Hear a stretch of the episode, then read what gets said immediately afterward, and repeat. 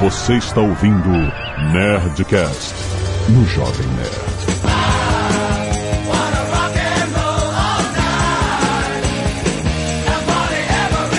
Landa, landa, landa, nerds! Aqui é Alexandre Antônio do Jovem Nerd e eu só poderia entrar numa banda se ela só tocasse uma música The Entertainer. É verdade. Eu sou o Guga, me dê quatro acordes e eu te darei 90% da história do rock. Ah! Boa, boa.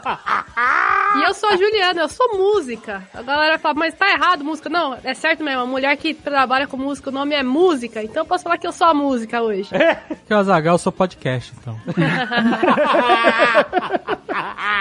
Muito bem, nerds! Estamos aqui em um Nerdcast Como Ser um Rockstar! Guga Mafra! Sim, nós estamos... O Guga escreveu um livro chamado Como Ser um Rockstar. A gente vai falar disso daqui a pouco. Mas o mais importante, a gente, a gente, a gente quer pescar essa vibe de você tem um sonho, você é músico ou música.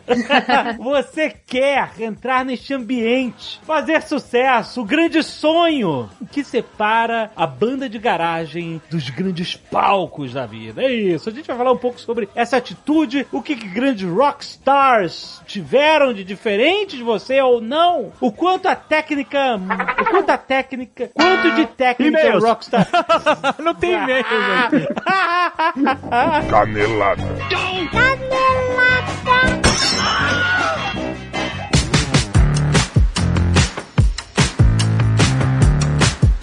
Muito bem, Zaga, vamos para mais uma semana de e-mails e caneladas do Nerdcast. Vamos. Azaga, hoje é dia de Nerd Tech na sua timeline. Sim, a gente vai falar nesse mês com a Lura sobre algo que nós amamos e odiamos, que é UX de diversos sistemas. A interface e experiência do usuário. Olha, pop-up que não fecha, botão que não é claro, tá tudo por aí, um monte de coisa que irrita a gente profundamente nas diversas aplicativos. Aquela mensagenzinha da Gal que tu vai apertar lá em cima do celular, aí vem o. Mano, vem vai fechar a uma janela. Nossa, que insuportável, maluco. Exatamente, mas é claro que a gente tem estruturas muito bem pensadas, apps que a gente até esquece que tá usando, os players de podcast são incríveis. E a gente vai ter um papo com o Paulo da Lura e a galera sobre os casos mais emblemáticos. Mas então é estudando os casos que a gente aprende pelos erros e acertos dos outros, não é mesmo? Então não é à toa que esse mês a Alura lança o Alura Cases, Azaghal. Ó. O estudo de casos de uso de tecnologia em grandes empresas com discussão de ponta sobre tomada de decisão. Tem cases como a Hotmart, Stack Overflow, Digital Oceans e até o Magalu. Ó. Exatamente. É só você entrar em alura.com.br barra cases pra você conhecer essa novidade da Alura que sai episódio toda semana. E pra você entender, obviamente, como a tecnologia está conectada de ponta a ponta. Do cloud à experiência do usuário, entendendo os pontos fortes e os pontos fracos de cada escolha dos CTOs e líderes de tecnologia. Sabe quanto isso custa para os alunos atual da Alura, Zagal? Ah. Zero! Que Exatamente. Aproveita enquanto todos os planos da Alura dão acesso a esses incríveis e bem produzidos estudos de caso. Matricule-se já, você tem 10% de desconto em alura.com.br barra promoção barra nerd. Não perca, tem link aí do post pra facilitar a tua vida. Vai lá que o episódio já tá no seu feed, baixa aí. Enquanto você tá ouvindo esse Nerdcast, já deixa baixando pra você escutar o Nerd Tech logo depois que acabar, certo?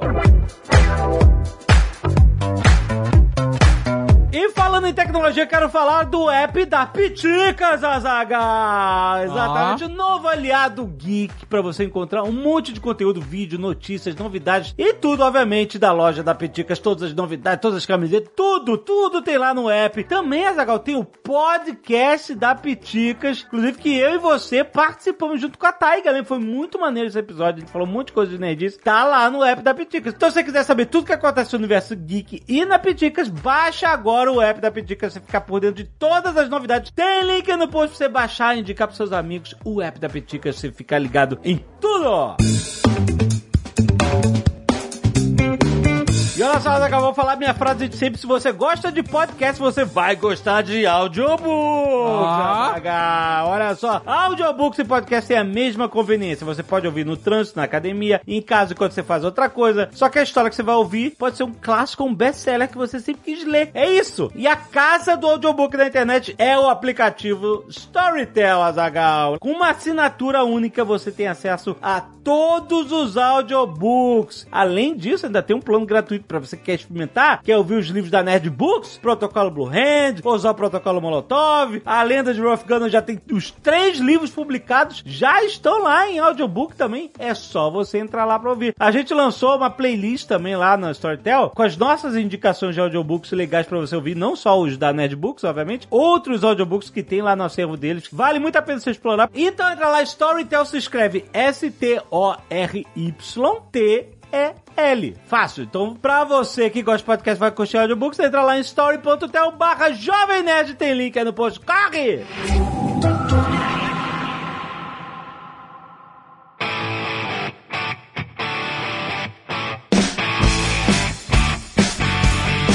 E atenção, rockers! Hoje é dia de rock bebê! Guga Mafra, você está aqui muito convenientemente para falar de como ser um rockstar, o grande lançamento em livro físico! Muito bom! Cara, o Como Ser Rockstar é a série em livro. É isso que a galera fala, assim, que elas assistem como se fosse uma série. Você, tipo, faz binge watching. Ah, sim. Você maratona ele como se fosse uma série. Gente, olha só, a história do Guga Mafra. Caso você não tenha ouvido, tem o Podbook que o Guga fez, é, até registrou essa parada com né, um Podbook, um livro em formato podcast. Onde ele conta pro Eric, o filho dele, a história de como ele queria ser um rockstar quando ele era adolescente, como ele conheceu o rock and roll, como ele direcionou a vida dele pra esse propósito, os amores e desafetos do aspirante ao mundo do rock, da música, e como ele navegou pelos anos 90, um, anos de crise econômica, uma mistura de nostalgia pra quem viveu os anos 90, com uma trajetória muito maneira de a história de um cara que queria ser um rockstar. E esse cara é o Guga Mafra. E ele contou isso em podbook e agora está saindo em impressão física. Que eles chamam de paperback? Não, não é isso. Não, é só um livro, só fala livro. É livro. A palavra é livro. um livro, um livro pra você botar na sua estante, na sua mesinha de centro. O livro você lê. De vez em quando. as Porque tem mais coisa no livro do que tinha no podbook. É verdade, é verdade. Tudo isso que você falou é verdade, mas o podbook, como ele é um bate-papo, a gente passa batido por muitas coisas. Então o livro tem muito mais detalhe. Aham. O livro é feito pro seguinte, quando sair o filme, você poder dizer que, tipo, ah, eu li o livro e era muito melhor. Excelente, muito bom. Então tá aí, tá o livro agora na pré-venda. E na pré-venda tem duas coisas que são muito legais. Primeiro, tem brindes incríveis. Aham. Brindes em homenagem ao Jovem Nerd. Ó. Ó. Tem um bottom com a cor do Jovem Nerd que a gente fez aqui, em homenagem ao Jovem Nerd. Aí eu falei pro David, o que, que a gente pode fazer no outro bottom? E eu falei uma bola de basquete. tem tudo a ver. E aí você fala, pô, mas o que, que tem a ver? Você tem que ler o livro pra saber. Ah, muito bom. E se você comprar, ó, tem um link aqui da pré-venda pra você comprar no Magalu, olha aí. Mas é muito importante comprar na pré-venda. Por que, Guga Mafra? Porque você vai ganhar brinde e porque você vai ajudar a gente a entrar na lista, no ranking de best-sellers do Brasil. A gente tá quase lá. A gente precisa desse Nerd Power. de fazer isso mais uma vez, colocar esse livro na lista. Putz, vai ser muito bom. E as pessoas falam, de onde veio isso? Você não, não sabia lá do Nerdcast? Você nunca ouviu? É, é, como ser um rockstar, exato. Não é de hoje que estamos falando, faz tempo. Mas para tudo, para que eu consegui aqui! Jovem Nerd, Guga, eu acabei de conseguir um desconto de 20% no Como Ser um Rockstar! É, Magalu! É isso mesmo, desconto no Magalu. É só você usar o cupom ROCKSTAR20. Aham. Rockstar20, você ganha 20% de desconto. E sabe o que mais? que mais? Frete grátis! Não. É isso mesmo. Caraca, Magalu é mãe. 20% de desconto com o cupom ROCKSTAR20. Aham. Tem o link aqui no post e você leva frete grátis, mas só até domingo. Só até o dia 8. 8 de agosto. Isso. Nossa, passou. Acelera. É. Vai lá, clica no link agora. Você sabe a importância que é. Só vai. Essa é a hora. Não vai ter momento melhor. Você vai ganhar 20% de desconto, frete grátis e ainda os broches exclusivos. Aê! E ele vai chorar no final. E aí tem outra parada. Como foi um mega sucesso no áudio, no formato podbook, ficou lá em primeiro lugar mais de um ano lá no, na Storytel, só saiu quando chegou o Harry Potter por um momento, porque depois veio o Ozob. é verdade. e o Huff Gunner, que agora é o primeiro lugar disparado. Mas a gente fez um capítulo extra naquele formato, no formato de áudio, que é o epílogo do Como Ser um Rockstar. Olha É aí. maneiro. Ou seja, se você já conhece a história, Aham. você vai ter mais informações sobre a história que você já conhece. Isso. E além disso, você vai ter informações novas com esse epílogo, cara. Uh. Tá esperando o quê? A galera que ouviu o podbook fica assim, mas o que aconteceu com aquele personagem? O que Exato. aconteceu naquela época? E aquela história lá de o quê? Porque tem uma hora que acaba a história, né? A gente, todos os arcos se fecham, a história acaba ali e beleza. Mas a vida continuou, né? É uma história baseada na vida real, a vida continuou mesmo. É, sabe quando termina aquele filme biográfico e aí mostra fulano, não sei o que, foi preso depois de que... é, bom- é muito maneiro essa conta, porque depois você conhece os personagens, cara, você quer saber o que, que rolou, é muito maneiro. Quando o Dave terminou de ouvir e me encontrou, ele ficou, o que que aconteceu com fulano? O que aconteceu com fulano? Exato, e aquele cara, e aquele É. cara. Isso aqui. É a primeira coisa. E agora a gente finalmente fez esse fanservice e tá lá só pra quem comprar o livro. Aê! Então tem link aí no post pra você ir direto no Magalu comprar na pré-venda Como Ser um Rockstar. É uma história muito, muito maneira, gente. Vale muito a pena. Clica aí! O livro que fez o Jovem Nerd chorar. é muito importante ressaltar isso. Como no Magalu.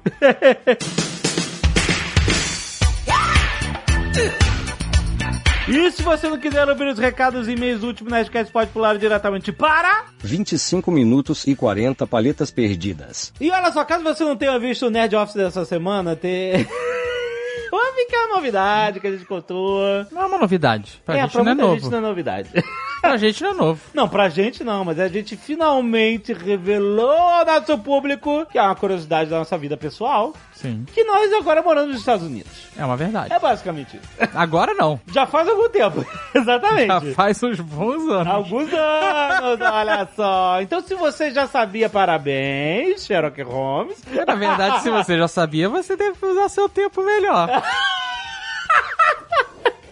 Mas você que não sabia, tipo assim, isso, gente, isso não vai mudar nada no nosso conteúdo. Mesmo porque não mudou durante os últimos Não três mudou. anos. É, exato. Essa é uma característica nossa que a gente explicou no Nerdcast. A gente sabe como vocês são e qualquer mudança gera automaticamente uma rejeição. É por isso que aqui no Nerdcast, nosso querido Léo editou 10 programas Aham. antes da gente contar pra vocês que já tinha mudado o bastão. Exato. Porque a gente sabe que se a gente falasse, gente, a partir de semana que vem, quem vai editar Não Somos Mais Nós vai ser sim o Léo da Radiofobia, ia ser uma choradeira, o Nerdcast nunca mais ia ser o mesmo, blá blá blá. Aí o que a gente fez? O Léo começou como Ghost Editor.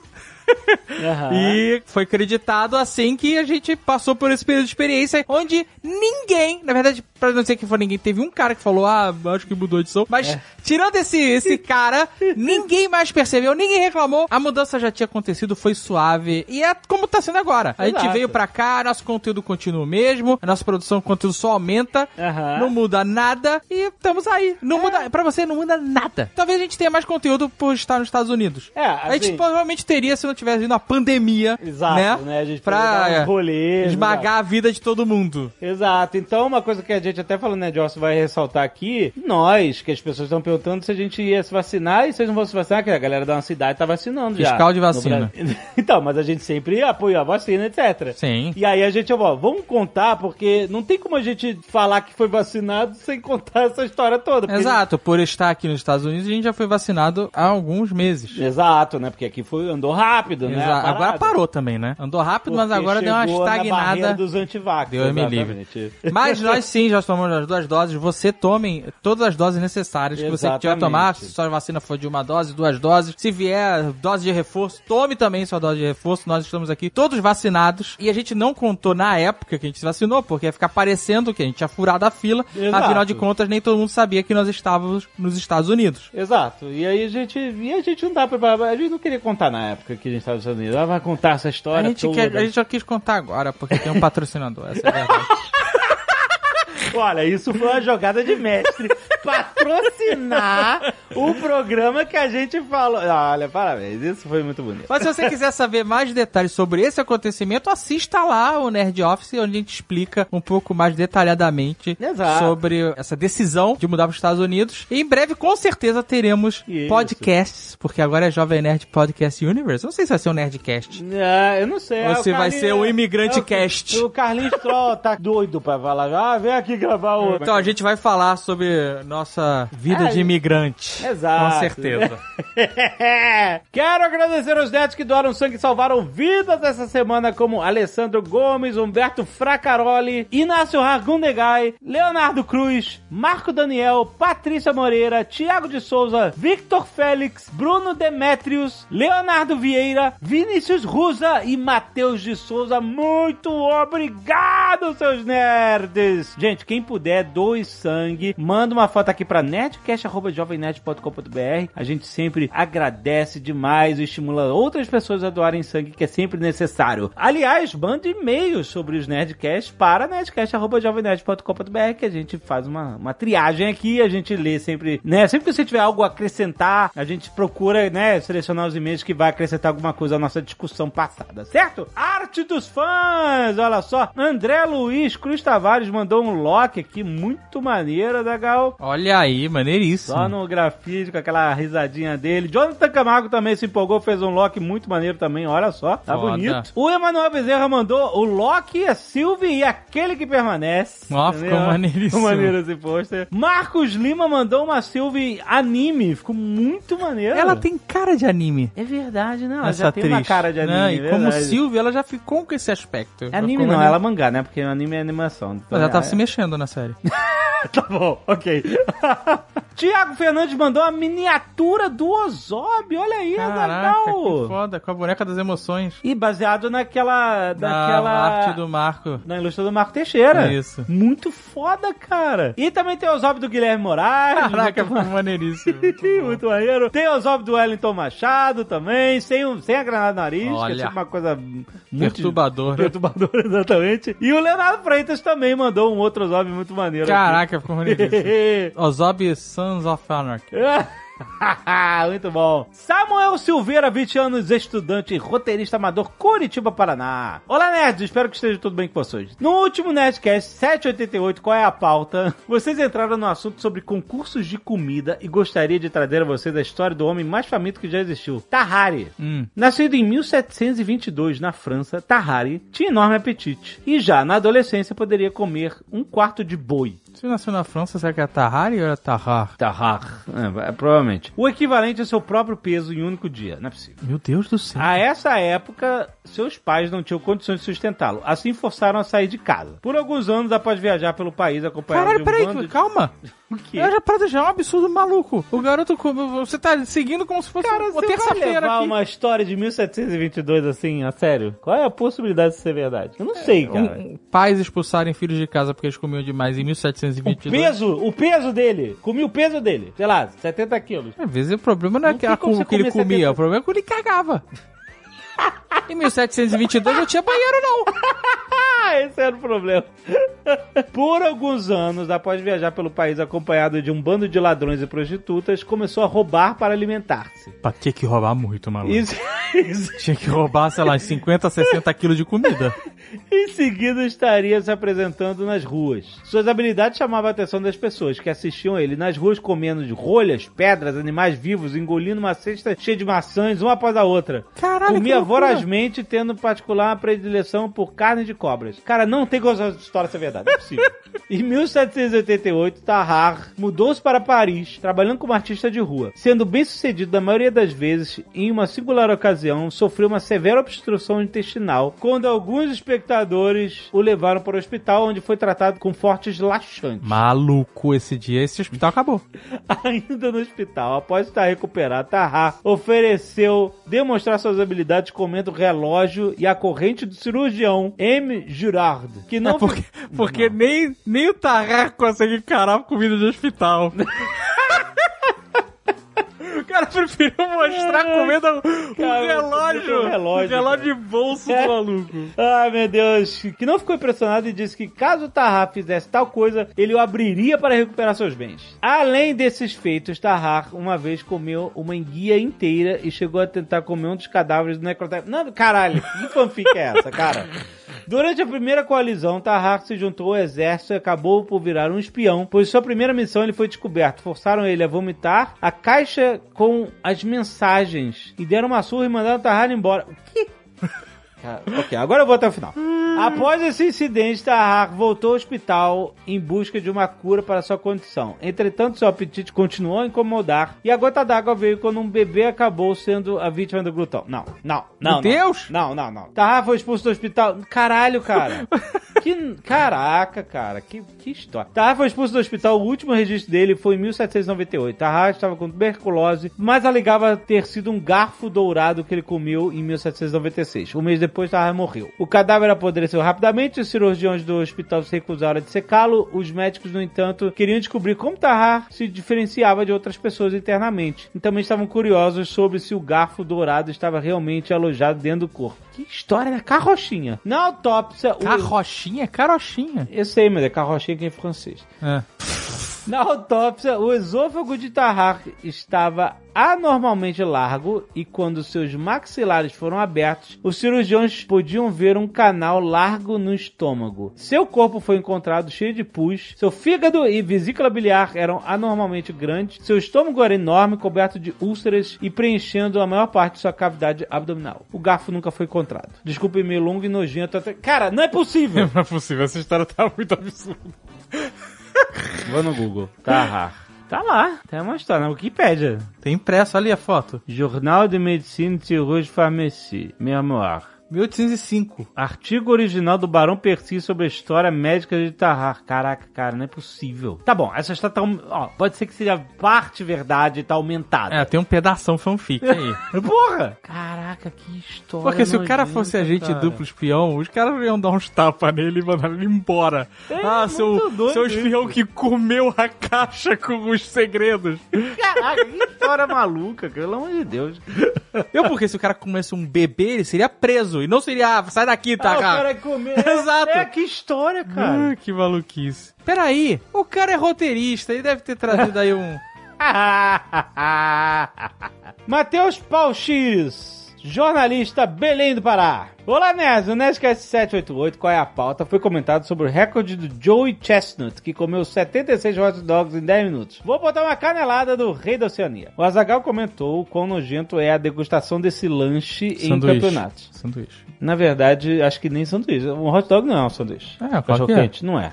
Como não? Você sabe que teve uma ampla discussão sobre isso na internet já. A discussão é que cachorro quente não é sanduíche. Se você pegar pão, carne de hambúrguer e, botar, e fizer um, um sabe, um casadinho, Sei. pão embaixo, carne É, de hambúrguer, é. Isso é sanduíche? É, é sanduíche. Então se você pega um pão, bota uma salsicha, é sanduíche. Então, mas é essa que é a parada. Eu não sei se a discussão tava dizendo que, ah, não, porque o pão do cachorro quente você não corta de lado a lado, você deixa uma parte, uma, uma alça de Você porta. pode cortar. Aí não é sanduíche. Ah, você pode cortar, nada te impede. Não, mas, mas isso estraga o cachorro quente. Não, é só você Não, ter que... você, você- aí a- a- a- a- não funciona. Se você cortar ele de lado a lado, a salsicha vai ficar sambando e cai. Claro que não, E só se você só botar prensar. o molho aonde? Em São Paulo, meu amigo, a galera não sabe o que fazer. Vai botar o, purê de batata encolado. Então, mas o hot dog original não tem purê de batata. Não, eu sei que não tem purê de batata. Então talvez o, cachorro quente paulista... Não Esse é seja- um lanche. Esse é lanche. de batata. Essa desgraça é um lanche. Mas, mas o cachorro quente é um sanduíche. Ai, ai, tá, beleza. Aí, ó, aqui, ó. Beleza, ele fala assim, que campeonato, citando que o hot dog inteiro é molhado e engolido. Não é bem assim, existe uma regra específica. É considerado que um hot dog foi comido quando o pão e a salsicha são colocados pra dentro. E pra facilitar pros competidores, é permitido um de cada vez. Ou seja, os mais hardcore comem a salsicha separada e molham o pão sozinho na água. Ah.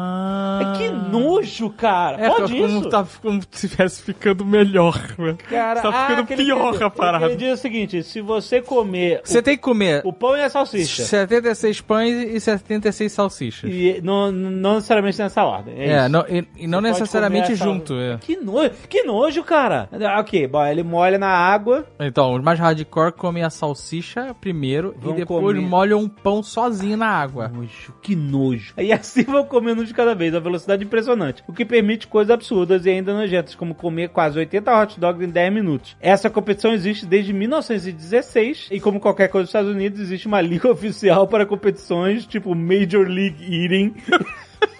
E a associação específica de hot dog tem até um site, olha lá. hot-dog.org. Olha lá. National Hot Dog and Sausage Council. Parabéns. Olha, você vai me desculpar, mas a pessoa que come um cachorro quente, um hot dog, onde ela come primeiro a salsicha e depois ela molha o pão e come, ela devia ser expulsa da liga. Exato, putz grila, cara. Essa pessoa devia ser presa, na verdade. Desce do palco, a polícia já leva. Ai, meu Deus. Ela pega um ano de cadeia, que é pra sair no ano seguinte, participar do concurso e voltar pra cadeia. Que doido. Caraca, cara, pensa numa coisa asquerosa. Pensa, pensa isso. Eu vou fazer isso um dia. Não. Agora que a gente tá aqui nos Estados Unidos, eu vou comprar salsicha, vou comprar um pão de cachorro quente e vou comer. Só a salsicha, tu vai fazer também agora. Eu não, a gente tem que fazer não conteúdo, não. a gente tem que fazer conteúdo americano agora. você, cara. Realidade americana. Ah, agora tudo é conteúdo. conteúdo. E a gente vai botar num copinho Que o pão com água e vai comer e não pode morder. Não, não, não. Você tem que engolir a não. salsicha como se fosse uma de boia. Que não, que nojo. E depois ah, o pão com água, provavelmente é isso. Você bebe o pão com água. Ai, que nojo, Você não cara. come vou o pão, isso. você Botem- bebe não. o pão. A gente não vai fazer isso. Pode comentar aí. Não, não, não precisa fazer isso. Vamos fazer. Vamos fazer. Nojo. Assistam o Nerd Office. Jovem Nerd, temos que falar rapidamente também do Jovem Nerd Podcast Universe. Caraca, tá expansão absurda, cara. JN Poo Titanipu? Podcast Universe. Ah, pô, nossa, que sigla horrorosa. Mas é isso, Azagal, porque agora toda segunda-feira você tem o Lado Bunker! Exatamente, um podcast capitaneado por Priganico e Pedro Duarte, do Nerd Bunker, onde lá do bunker eles trazem as notícias e as piadas e as informações da cultura pop para, atenção jargão, você começar a semana informado. Ah, exatamente, gente. Tudo no feed do Nerdcast. Você não precisa alugar nenhum. Tá tudo aqui no Jovem Nerd Podcast Universe. É isso. Exatamente. Agora tem sábado, caneca de mão. Olha, sexta-feira tem Nerdcast e Nerdcast especiais. Isso. Volta e meia a gente tem Nerdcasts extras nas terças-feiras. Isso. Agora nos sábados tem caneca de mamicas. Isso. E segunda-feira lá do bunker. Exatamente. Vale lembrar também que sábado passado teve um caneca de mamicas especialíssimo com as meninas conversando com a Luísa Helena Trajano, jovem nerd. Exatamente! A dona Luísa, nossa patroa! A empresária mais bem sucedida do Brasil, Jovem Nerd. Exatamente. Super envolvido em trabalhos sociais, cara. Um podcast maneiríssimo. Se você ainda não viu, vá lá ouvir, cara. É muito legal o programa. Tem podcast pra todos os gostos, pra todos os tipos. Exatamente!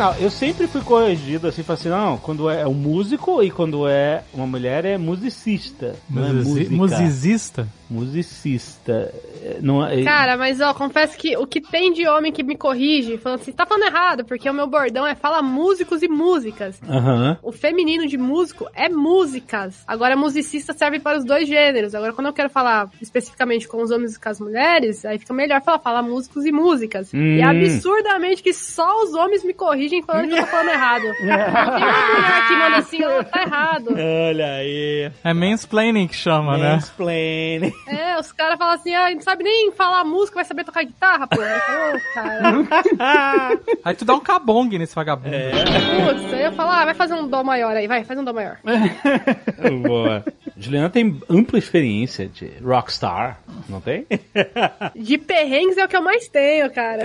Mas então, mas a minha pergunta é, o rockstar, é você estar no rock ou você ter uma atitude de rockstar? Ah. Ah, eu acho que é atitude, né? Tem uma entrevista da Lady Gaga que ela fala bastante sobre isso, né? Ela fala de, cara, ela é uma rockstar, ela é, está na atitude. E muitas vezes as pessoas até julgam, né? A, a, mulher fazer a mesma coisa que um cara faria, como se ela tivesse, talvez, não sendo um bom exemplo. Aí até numa entrevista ela fala, cara, a mesma pessoa faz isso que eu tô fazendo e vocês chamam de rockstar. Agora eu, você tá me chamando de, sei lá, de vagabundo ou qualquer coisa do tipo. Popstar? Não chama ela de popstar? Não, tamo... Não, estão criticando ela. Ah, tá. Saquei. Ela, tipo, ah, tava fumando cigarro, tava, sei lá, tocando, colocando o pé em cima do piano, tocando jeito, sabe, aquele jeito doido dela. Ela fala, pô, mas se fosse um cara fazendo isso, eu ia falar que ele tá tendo atitude de rockstars. Por que, que eu tô fazendo isso? Você tá me julgando como se fosse algo vulgar ou algo do tipo. Mas concordo que com ela, assim, que é mais o sentido de atitude mesmo, e não necessariamente tocar um estilo. É atitude ou é lifestyle? Ué, mesma coisa, né? O que, que você precisa pra ser rock? O Elvis Presley era rockstar? Eu acho que era exatamente. um baita rockstar. Então você tem que usar fantasia e drogas pra dormir e pra acordar. Não, não, É não, mas ele já era um rockstar antes da fase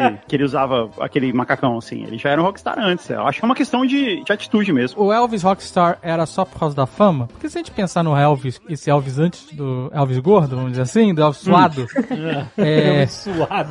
ele era um cara bem almofadinha. Fazia os filmes no Havaí. Não, mas pra o que você tá olhando hoje, mas pra aquela época, só o jeito que ele dançava já tirava isso. Ele aprendeu com o Forrest Gump, inclusive. É. Exato. Aquele jeito de dançar que ele aprendeu com Forrest Gump, só aquilo ali já não era um cara certinho. Entendi. Então o Rockstar, ele tem que ser contra a cultura, é isso? Eu acho que ele tem que ser um pouco, a a pessoa talvez um pouco mais fora da curva, ou um pouco mais destemida, sabe? Aquela pessoa que sobe em cima do palco, não tá nem aí se tem 10 pessoas assistindo ou um milhão de pessoas, mas ela tem a mesma performance, a mesma entrega, a mesma. coloca o pé no retorno, balança a cabeça, sabe? Acho que é, é meio que não se importar com o que os outros estão pensando da sua atitude no palco ali, talvez. É, destemido é uma, é uma fala boa. Mas será que essa atitude destemida não é, na verdade, querendo que as pessoas se importem com a sua atitude? Eu vou te falar quem foi o primeiro rockstar que eu vi na vida, que eu conto isso no, no livro. Ah. Eu tinha uns 7, 8 anos de idade, eu tava na escola, e a minha escola tinha um espaço para as crianças do primário ali até a quarta série, e um outro espaço para os alunos maiores, né, da da quinta série pra cima. E eu tinha 7, 8 anos, tava na, na- no espaço reservado ali, isolado para as crianças menores. Eu saí da,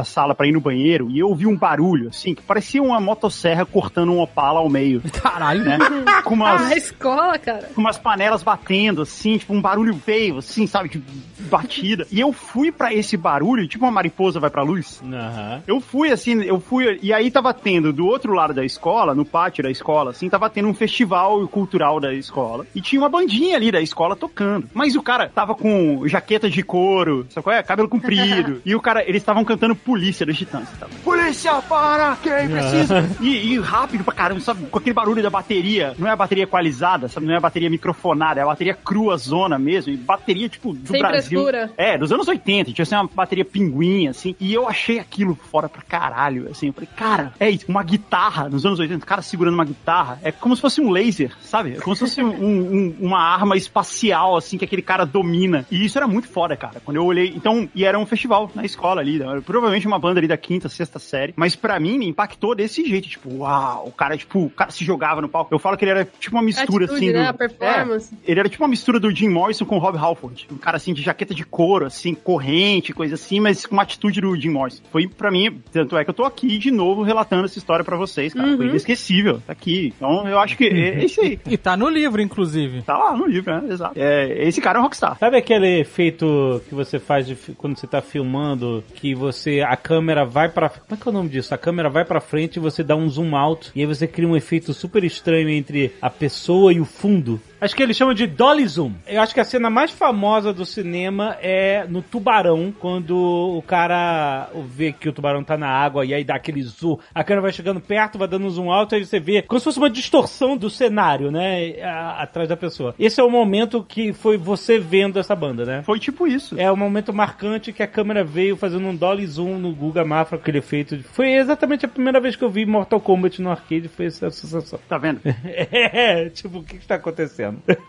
Isso é algo que me interessou imediatamente. Eu preciso saber mais.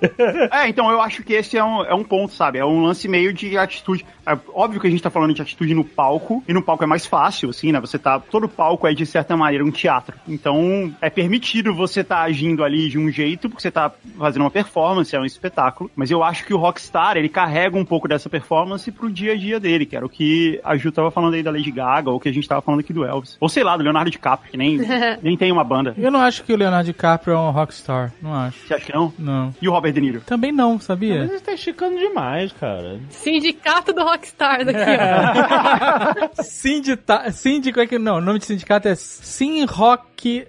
Não, não funciona. Muito ruim o nome de sindicato de rockstar. Sindistar. Não, tem que ser Sindistar. Sindistar. Star. Cinder Stars, né? Que tem que ter o R. Eu acho que o Leonardo DiCaprio, por exemplo, não é um rockstar. Mal é um rockstar na profissão dele, apesar de ser um excelente ator. Mas ele é um cara muito tímido e contido. Eu já estive na presença do Leonardo DiCaprio. Caralho, só pra isso. Quando eu ligo pra ele, Eu vi ele, eu vi ele se comportando. E ele não tem essa atitude de rockstar, sabe? entendi. Tá? É. É, não, é que eu só vi ele, tipo, no Oscar. Eu não, eu não tenho essa relação com o Leonardo DiCaprio que você tem. Por exemplo, você pega um cara como, ainda na música, no rock, né? O Axl Rose, né? nas- Nos seus vários tempos. Ele era um puta rockstar, no palco e fora. Sim. No fora do palco até demais. E se você sair da música e for pro basquete, por exemplo, é Dennis Rodman. O Dennis Rodman é um rock- rockstar. Não é? Ah. é totalmente rockstar. Ah, mas é porque ele pinta o cabelo e Não tal. só por causa da aparência, mas com certeza a aparência, mas a atitude dele. Ele tinha atitude. Bad boy ali. Exato, e essa atitude tava na quadra e tava fora dela. É, teve um momento da vida do Dennis Rodman que ele se casou consigo mesmo.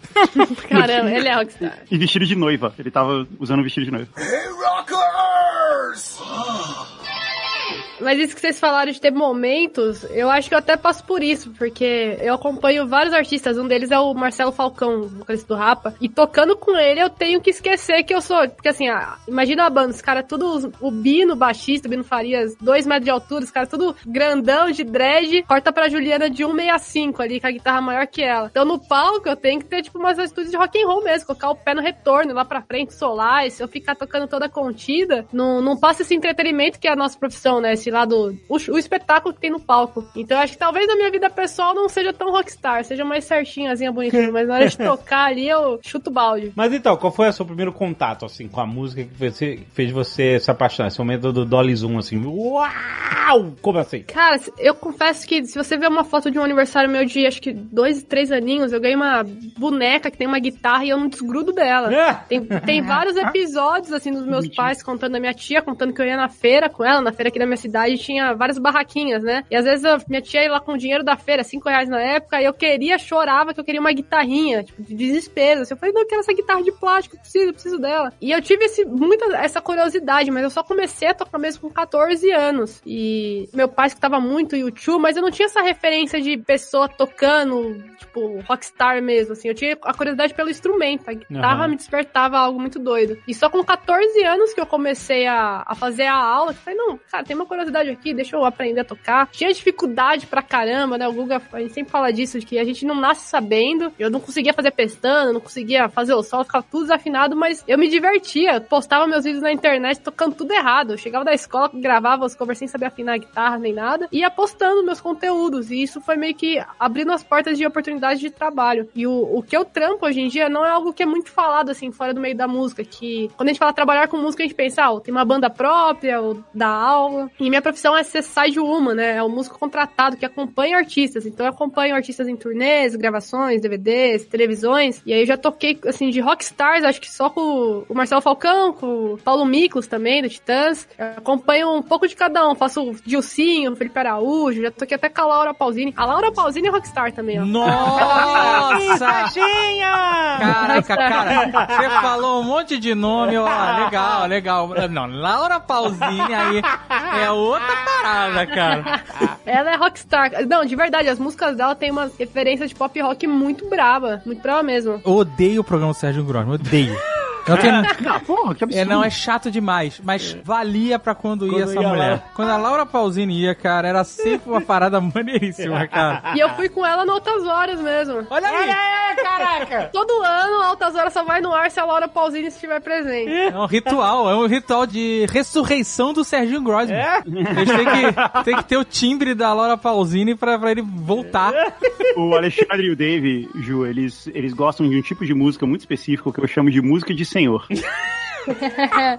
Que é, Laura é, Pausini. é um senhor sofisticado, assim, um senhor, sabe? E é o tipo de música que eles gostam. É mentira! Ele implica só porque eu gosto de jazz, é isso. Jazz é música de senhor. Não, é diferente. Não, eu gosto também de algumas músicas de senhor. Eu gosto de Michael Bublé. Ai, da hora, da hora. Música de Ah, elevador. legal, eu gosto também. Mas eu quero perguntar uma coisa, assim, como leigo aqui. Porque a gente tem a nossa a visão de banda que, puta, é a banda. Assim, não, Vai, jovem, né? Solta seus preconceitos. não é pra que preconceito, cara. Tô sindicato, sindicato. Não, sindicato. Chama o sindicato. Cid Eu Band. tô perguntando. A imagem é banda, todo mundo é falar da Drogado, banda. é isso. Aí você tem o artista, que o artista é famoso e a banda não é famosa. Hum. A banda tá acompanhando o artista. Hum. É nesse caso que troca mais, que não é necessariamente a mesma galera? É isso que você tá querendo dizer? Não, tem muitas bandas que também tem músico contratado. Por exemplo, o J Quest tem músico contratado. Mas o Jota Quest não, a banda toda não é famosa, não? Ah, você tá falando sobre ser famoso ou não? Não, não, tipo assim. Mas Jota porque a banda pode estar lá, mas tem músico de apoio, não é? Isso, isso que eu quis dizer. Eu achei que você tava perguntando se somente artista solo tem músico contratado. Não, é, não, mas é, mas você levantou, por exemplo, Quest, eu tô imaginando que tem bandas que só tem três. Por artistas- exemplo, Guns N' Roses. Tem músico contratado. Então, Então, mas peraí, quem é famoso Guns N' Roses? Todo época? mundo. Quem era famoso? O Axel, o Slash, O Slash. o O Duff. Slash. Todo Quem? mundo era famoso. todo mundo era famoso? Todo mundo era famoso E no, mesmo assim caso. tinha do- música contratada. Pô, Bon Jovi, todo mundo era famoso. Sim. Metallica, todo mundo era famoso. não, mas aí você Rush, tá falando, todo mundo era você tá falando famoso. das bandas que a banda toda é famosa. Mas todas essas bandas têm músico de apoio. Também tem. Não, não tem a ver sobre ser famoso ou não. O músico de apoio é porque, por exemplo, quando você vai gravar um CD, não tem só uma guitarra. Tem muitas guitarras gravadas. Três, quatro, cinco guitarras ao mesmo tempo. E aí a banda que quer valorizar, colocar os instrumentos ao vivo, ao invés de soltar a base no computador, coloca mais músicos. O Bon Jovi usa isso. Tem um documentário muito massa que chama Hired Gun. Tem até no YouTube. E eles falam muito desse bastidor que muitas vezes as músicas do- das bandas, quem tá gravando no estúdio não é o integrante oficial da banda, é o músico contratado. Aham. Eles falam isso do Billy Joe, eles contam de várias histórias, assim. E o músico contratado, ele, independente se a banda for famosa ou se for artista solo, ele é muito necessário, né? O, o Rapa mesmo tinha músico contratado, o J Quest tem o Capital Inicial, o guitarrista número 2 é músico contratado também. Eles são a parte oficial da banda. Quando tiver uma entrevista lá, provavelmente o artista só vai a banda famosa, né? Não vai o músico contratado. Exato, na entrevista. Você quer, o Jovem É, Nerd quer tipo, saber o, o seguinte: o quando músico vai na Xuxa, quando vai na Xuxa, Com aquela bateria. que tem uma bateria que é um tambor e um prato, Exatamente. e nesse caso é um músico. É isso.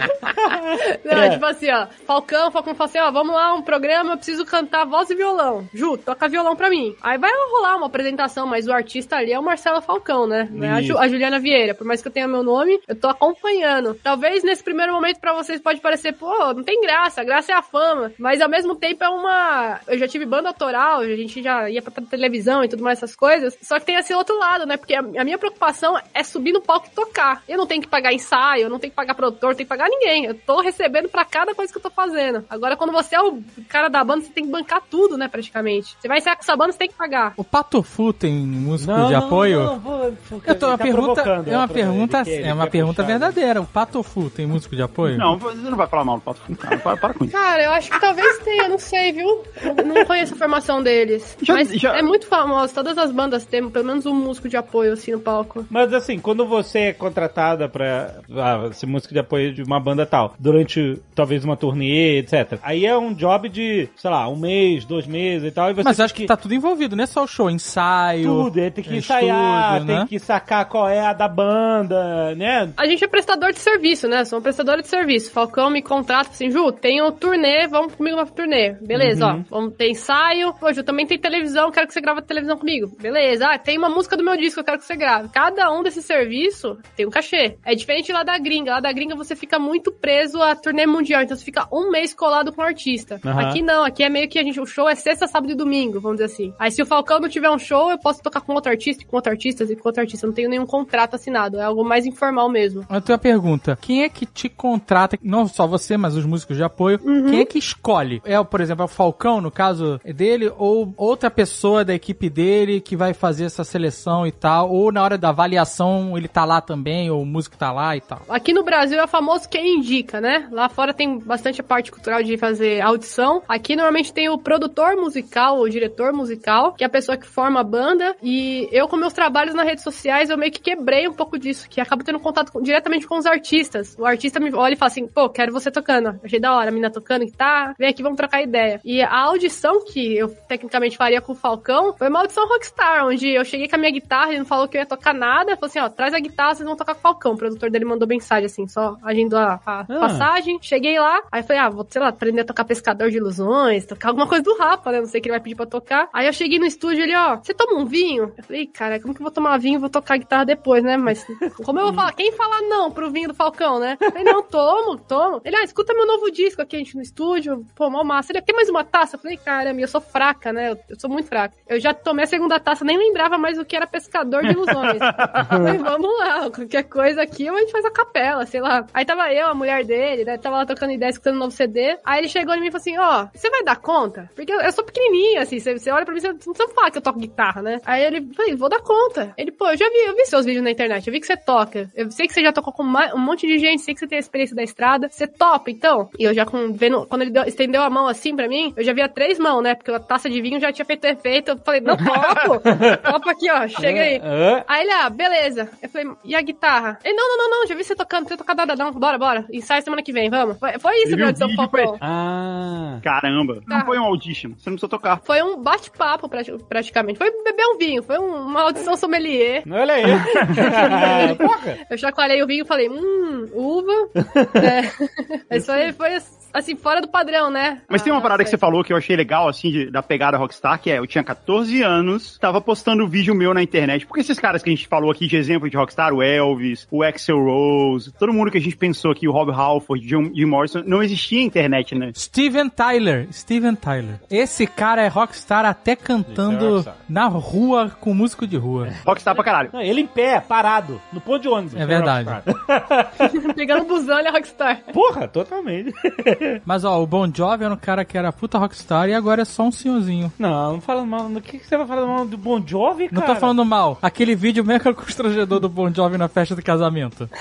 Você não viu? Ó, ma- mas muita gente fala, histórias de bastidores, que o Bon Jovi é um gentleman. É, eu sempre ouvi que ele é mais nice Então. guy. Não, é que é uma das tretas que falam que o Rick Sambora queria sexo, droga e rock and roll, e ele, tipo, não, cara, ó, mais família aqui, chega de trazer as mulheradas e não sei o quê. Não, eu já ouvi falar disso. Inclusive, eu conheci várias pessoas que faziam parte do fã-clube do Bon Jovi. Caraca, que... Eu tenho esses rolês, cara.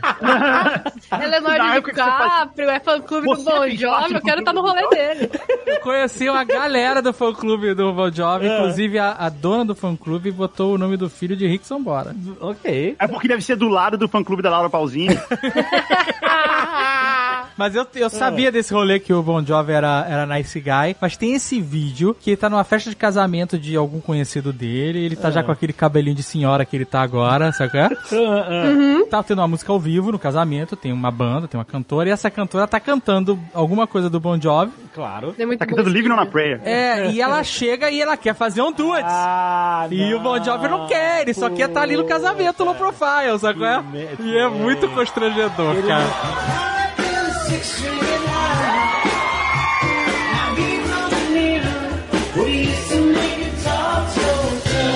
Não é, cara, mas é, é o seguinte, o Bon Jovi teve um problema na voz dele no final da década passada, aí, em 2016 pra frente. Ele teve um problema sério na voz dele. Ele tá tocando todas as músicas três tons abaixo. E ela tava cantando no, no tom dela ali, que essa música é em Mi, né? É uma música difícil de tocar, um tom difícil pra caramba de alcançar. Não dá nem pra entender como é que ele gravou isso na, na época. E aí ela chamou ele pra cantar. E ele não, não, não consegue mais cantar nesse tom. E ele canta muito pouco. E outra, ele tava Ele numa não época ele aguenta tava mais cantar essa música também. é, e ele, precisava, e ele precisava poupar a voz dele. Ele, é, essa não é porque ele tava fazendo um tratamento, ele até recuperou bem a voz dele, assim. Quer dizer, nunca voltou a ser o que era antes, é o normal. Mas ele até recuperou em parte. Então ele não queria cantar a parte mais aguda, assim, da música. Mas ele, ele foi lá, justamente por ser um gentleman, ele foi lá, ficou do lado dela, cantou um pouquinho junto com ela. Mas você vê que ele não tava feliz, cara. Ele não deu o grito ali, né? É, foda, né? O que eu ia falar da atitude rockstar na época da internet, que foi uma das coisas que a Ju fez, que ela contou, que ela fez, que ela começou a aprender guitarra já nas Sim. primeiras aulas, ela já foi postar vídeo dela tocando. Aham. E Isso. Na cara de e- pau. Na cara de pau, Tá foda-se, certo. não- É assim que tem que ser. Cara, eu fiz Isso- um isso react é desses vídeos aí. Rockstar. Você chegou a ver, Guga? Eu fiz um react assistindo eu tocando Sweet Shadow Mine há 10 anos atrás. Tipo, eu aprendi a tocar guitarra um ano, falei, vou tocar Sweet Shadow Mine. Eu vi É, no quarto, é, né? Eu- é horrível, cara, tocando. Eu, eu até perguntei assim, como que eu postei? Mas é sobre isso, é tipo, foda-se, sabe? Vou- eu tô me divertindo tocando guitarra. E isso que me ajudou a, evoluir, procurar entender aonde, por que que tava ruim, né? Mas essa atitude, essa atitude de Rockstar, sabe qual é a parada mais maneira de você postar um vídeo que você tá começando e que não vai ser tão bom, e etc? E você vê a evolução depois. Uhum. E você comparar, é muito maneiro isso. Porque técnica, tocar instrumento, tudo isso é técnica, aprendizado, é treinamento, etc, gente. Isso é a parada maneira. Então, é a minha parada que eu gosto de pintar miniatura aqui, eu postei as primeiras, é muito tosco, cara, mas é maneiro de postar isso aqui. Depois eu vejo a evolução e é muito maneiro. Não tem que ter vergonha de você aprender um negócio. Aprender é uma coisa incrível, que é uma habilidade que todos nós temos, de aprender uma coisa nova. E quando você tá aprendendo, o prazer que você tem de absorver aquele conhecimento novo, aplicar e, e se testar e ver a sua própria evolução, nossa, cara, é, eu acho que é um dos melhores, um dos maiores prazeres do mundo é você aprender uma coisa nova, né? Exato. É, eu tô aprendendo a tocar guitarra solo agora. Eu tocava baixo na banda, eu sempre toquei violão, sempre fui bom de ritmo, assim, e tal, mas eu nunca toquei guitarra solo, assim, guitarra, fazer solo rápido na guitarra e tal. Ai- Ainda não toco de verdade, né, mas eu comecei a aprender de 2019 pra cá, e na pandemia eu me dediquei bastante pra isso, né, a gente tinha que ficar em casa e tal. E eu fazia a mesma coisa, eu aprendia um solo, eu ia postar ele. E eu, eu- hoje eu vejo e falo, pô, nossa, tocando com uma dificuldade absurda, assim, e hoje, pô, é fácil, esse solo aí até sai fácil e tal. Tem outros que eu continuo muito ruins. Sempre que eu falo da Music Dot, é que existe um mito de pra você aprender a tocar um instrumento, você tem que aprender. A gente vê o filme do Elton John, sabe? Ah, ele aprendeu desde que ele tinha 5 anos de idade, passava 12 horas por dia no piano, por isso é verdade. Isso faz o cara ficar muito bom, faz o Elton John um mega talento, assim, que é raro. Mas a maioria das pessoas que quer aprender a tocar um instrumento não quer ser o Elton John, não quer ser um talento top of mind do que ele faz. Ele quer tocar violão no churrasco, né? Quer tocar pagode, quer tocar na igreja, quer tocar em casa, quer tocar música do Legião Urbana no violão. E isso é fácil de aprender, você aprende em uma semana, assim, é um... aprender os primeiros quatro acordes que eu falei, assim, que você toca 90% da, da música pop, é fácil. Em uma semana você aprende. Óbvio que requer algum treino, a coordenação motora, você precisa ficar repetindo ali. Mas não, mas não é um bicho de sete cabeças, é mais fácil que aprender uma língua, sabe? É. Uhum, sem dúvida. É, óbvio que pra chegar num nível de música profissional, etc, é outra coisa. Mas a hora que você passou essa etapa e já aprendeu os primeiros quatro acordes, aprender a tocar é muito legal. Não é um negócio maçante, entendeu? Aprender é sempre legal. Eu tô até hoje aprendendo. E todo músico tá sempre aprendendo. Muita gente pensa que é um dom mágico, né? Tipo assim, que, pô, você nasceu com esse dom e só você consegue tocar. E eu sempre discordo disso, porque não é nem uma questão de ter facilidade. Talvez, o que nem o Guga falou, ah, desde o começo ele tem facilidade rítmica. Mas eu mesmo, minha mão é pequena, então eu fazia os acordes, doía, machucava, não conseguia, sabe? E eu dava um jeito, eu falava, ah, então vou tocar sem a pestana, vou substituir por qualquer outro acorde. Na minha cabeça fazia sentido trocar um, tocar um ré no lugar do fale. Não faz ne- menor sentido. Mas isso não me impedia de tocar no aniversário com minhas amigas, com meus amigos, tirar uma onda. Até as pessoas começam a tocar, até pra compor as próprias músicas, es- expandir esse lado criativo. Além de ser um hobby super prazeroso, é algo que ajuda você, né? A gente, nesse cenário hoje em dia de pandemia, todo mundo meio que trancado dentro de casa, só trabalha, só trabalha. Chegar e ter um momento seu, né? Pra, pô, pra tocar uma música que você gosta, pra investir um tempo em algo prazeroso, é algo muito incrível de se fazer pra nós mesmos. E com música ainda, cara, você é louco. Eu sou apaixonada por isso. Não, não consigo imaginar minha vida sem tocar os quatro acordes ali que eu aprendi no comecinho. Pois é, o Guga falou, eu, eu vou te dar o- a história do rock and roll com quatro acordes. Vamos lá, conta um pouco sobre essa parada. Dó, sol, lá menor e fá.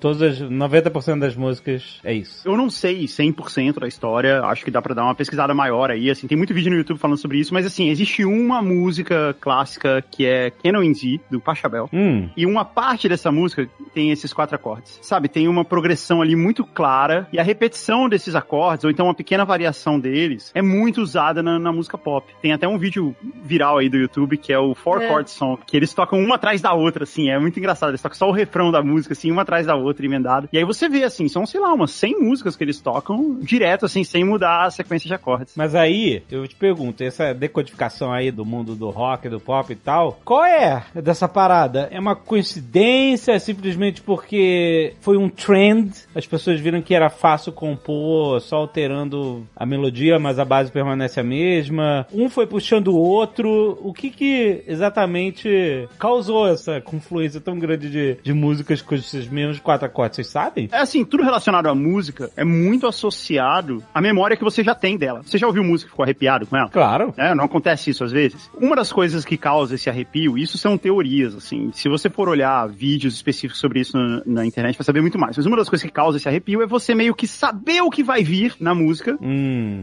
E isso de fato vem. A gente costuma chamar isso de resolução, né? A música resolve num acorde específico. E isso causa um pouco essa ideia. A ideia de que aquilo ali ativa uma memória sua, algo que você já conhece. Então, assim, esses quatro acordes são muito famosos porque eles são muito famosos, porque muitas pessoas começaram a fazer muitas músicas assim. Essa talvez que eu falei do Pachabel, Canon Easy, talvez seja a primordial. Mas muitas músicas pop foram feitas usando essa progressão específica, né, esses mesmos acordes, e ela causa um, um conhecimento ali, causa uma sensação, a maneira como ela se resolve, como o acorde se fecha. É muito legal. Ju, você tá com o instrumento aí, você pode tocar pra gente? Claro, vou tocar aqui timbrado em linha mesmo, assim, tem nada ligado, não tem nenhum amplificador, mas só pra vocês entenderem. A pessoa veio gravar com a guitarra ligada. Que cara. que profissional. Exato. Isso é rock, isso é ser rockstar.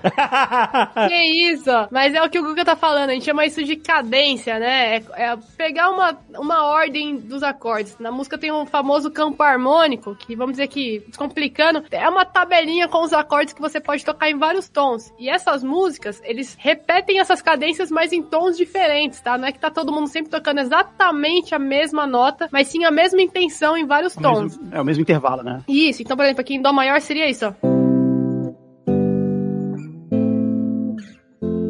Agora, se eu tocar isso, a mesma coisa em Ré maior seria. Esse quadradinho, né? Dá pra cantar 57 músicas aqui, né? É, Ai, minha voz é horrível, eu sou guitarrista, mas tipo. É, Como é? Agora deu branco, né? Agora não sabe, não sabe cantar, mas ó, tem a. Tem With or Without You, She'll Be Loved. Aqui. Aí tem. Tem. Putz. A do Maroon 5, né? Na, na, na, na. Ah, tem, um viral. Let tipo, de uns ca- É. Let it be, né? Let it be. Let it be. Aqui, ó. É. Essa repetição de acordes. Como pode? Mas é, é uma coisa assim que eu sei que no punk, né, a galera aprendia os primeiros acordes, eles usavam os famosos power chord, que na verdade um acorde é formado por uma tríade, né? São três notas. Se você toca somente duas notas, tipo a tônica e a quinta, sem complicar, tocando duas notas você consegue formar um acorde mais durão, que é esse daqui, né? Aí todo mundo no punk fazia isso, né? Aprendi a tocar e, e eles não estavam preocupados com a sonoridade e não sei o que era, mas tipo, vamos fazer música, vamos fazer música. E acho que esse lado raizão é algo muito rockstar, né? Você não precisa saber Beethoven pra criar suas músicas. Você pode aprender quatro acordes e já conseguir tirar onda aí, colocar pra fora a sua expressão musical. É, essa é uma parada muito legal que você falou. Pra você ser rockstar, você precisa saber tocar um instrumento. Mas você não precisa ser o melhor cara do mundo no instrumento. Não necessariamente, você pode saber só jogar basquete. É, a maioria das músicas do Ramones são os mesmos acordes ali, só inverte a ordem. São esses quatro aí que você baita- E as músicas são boas pra caramba, né? Inclusive, eles começam todas as músicas One, two, three, four. É uma marca registrada. No livro Como Ser Rockstar, eu conto que a gente vai fazer o nosso primeiro show e a gente vai tocar só músicas dos Ramones e a gente não ensaiou. A gente se conheceu no pau- na, na entrada do palco. Caramba. A gente, ó, esse cara aqui é o guitarrista, esse é o baixista. Opa, que legal, prazer, não sei o que e tal. Beleza, vamos subir. vamos- A gente nunca tinha tocado junto. Quando você vai tocar punk rock, igual você falou, a ideia é tocar tão rápido e tocar os mesmos acordes, o mais rápido que você puder, entendeu? O mais gritado que você puder. Que, tipo, Com o som mais barulheira que puder também. Se duvidar, fica até melhor, né? Se for feito assim. Se você tirar isso, meio que estraga. Então esse já, é o ponto, já escutei assim. muito disso de produtor musical, assim, na hora de estar no estúdio pra gravar. E a gente acaba. Eu sou uma pessoa muito perfeccionista, assim, às vezes no- nos trabalhos. Então eu quero fazer, gravar o take perfeito, gravar a guitarra certinha. E já ouvi de um produtor: não, não, não, não, não, não pode ser limpinho assim, não. Não pode ser sem erro, não. Tem que errar, tem que errar pra ficar bom. Tem... Ah, é, é, faz parte. Ah, agora, uma, uma parada que esse negócio de o nível de habilidade que cada um tem, enfim, a gente tá falando que não é sobre isso, né? Sobre atitude, etc e tal, porque, mas é claro que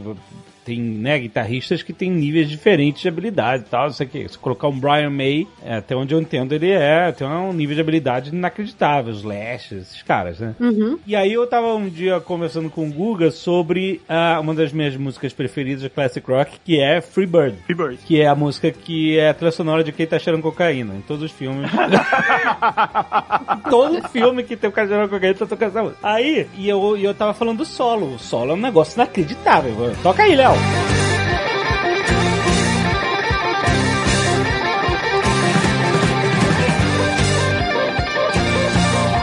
E que a música, ela começa. a- Essa música é incrível porque ela começa de um jeito. If I leave here tomorrow, would you still remember me? E ela fala, olha, é aqui, ó, estamos curtindo essa vida e tal. E aí quando chega o solo, aí realmente, ah, o cara cheira cocaína, aí explode. Ah, faz sentido. aí, ó, toca aí, Léo.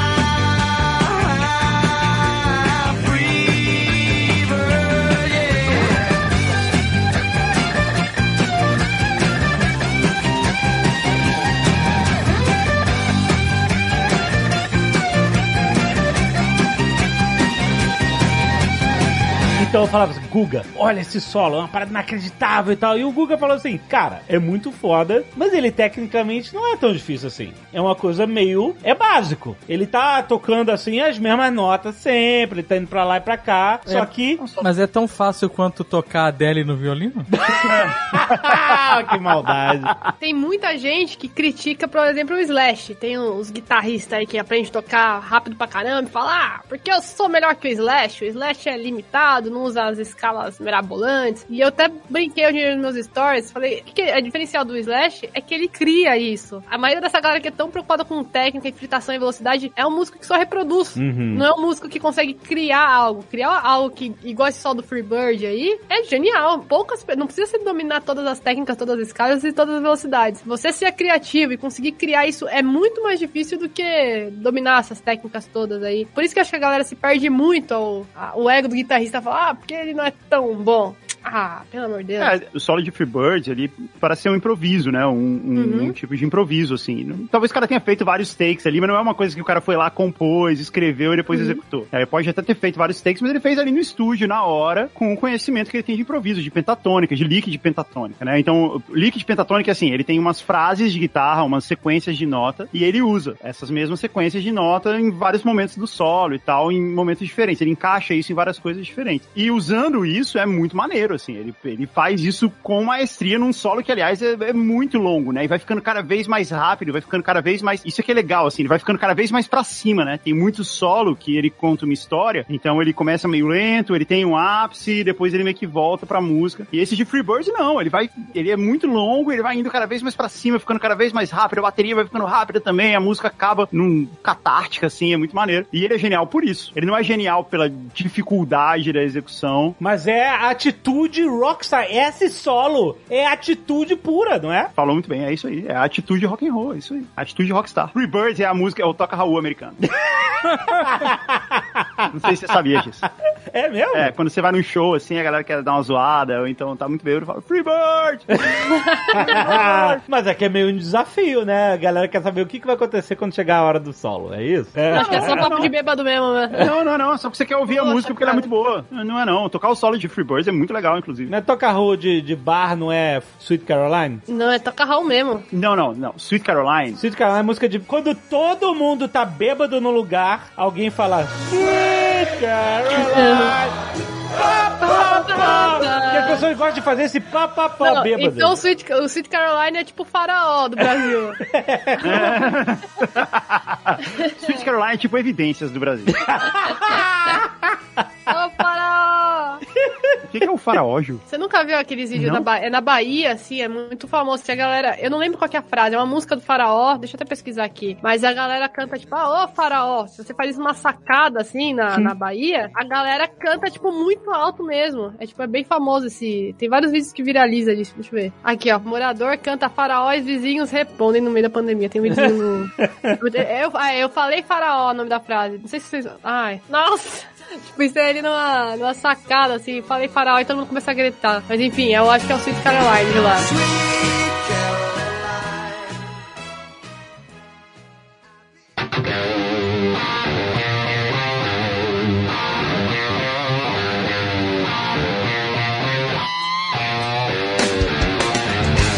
Hoje em dia nós estamos vivendo uma era sem guitarras, as músicas não tem mais guitarra.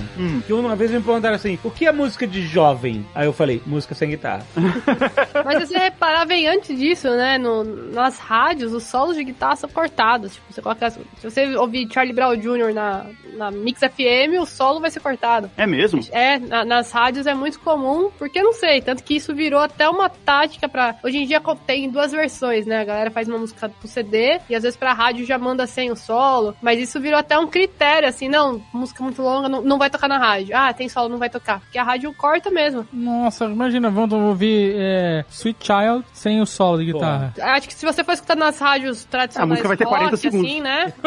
As rádios tipo 89, eu acho que talvez essas rádios mais rocks podem tocar completo, mas na- nas rádios mais populares, assim, que toca de tudo, as mais famosas, eles cortam muito. Então não toca, né? Então não toca. Mas agora que você tá falando isso, eu lembro que essas músicas dos anos 90, assim, Sweet Child Mine, é, Patience, More Than Words, elas têm dois solos, né, de guitarra. É, é bem comum, assim. Então eles cortavam um segundo. Isso era bem normal também. E cortava uma parte. Ainda bota a vinheta no meio da música. Mas eu não tenho como aposentar a guitarra, porque até nas músicas que não tem guitarra, no show ao vivo pede muito. Eu trabalho com muitos artistas que não têm realmente guitarras gravadas, mas a, no ao vivo a gente tem essa função de trazer o som mais orgânico, de trazer o peso. Se você assistir o show do Justin Timberlake da Rihanna, você vai ficar impressionado, porque é um show rockstar. É um show que tem mais drive de guitarra, tem mais guitarras agressivas do que muita banda rock. Justamente, mesmo que não tem nenhuma guitarra no, no áudio, no CD da Rihanna ou do Justin Timberlake, no show eles têm essa. Os gringos, muitos dos gringos aqui também no Brasil, tem essa coisa de trazer um peso. Tirando o Michael Jackson, que você vê muito ele no. Se você acompanhar algum vídeo de turnê dele, né? Esse This Is It, ele é um cara que quer exatamente igual está no CD. Ele chega pro tecladista e fala: hum, hum, hum, não foi isso que tá lá. Ele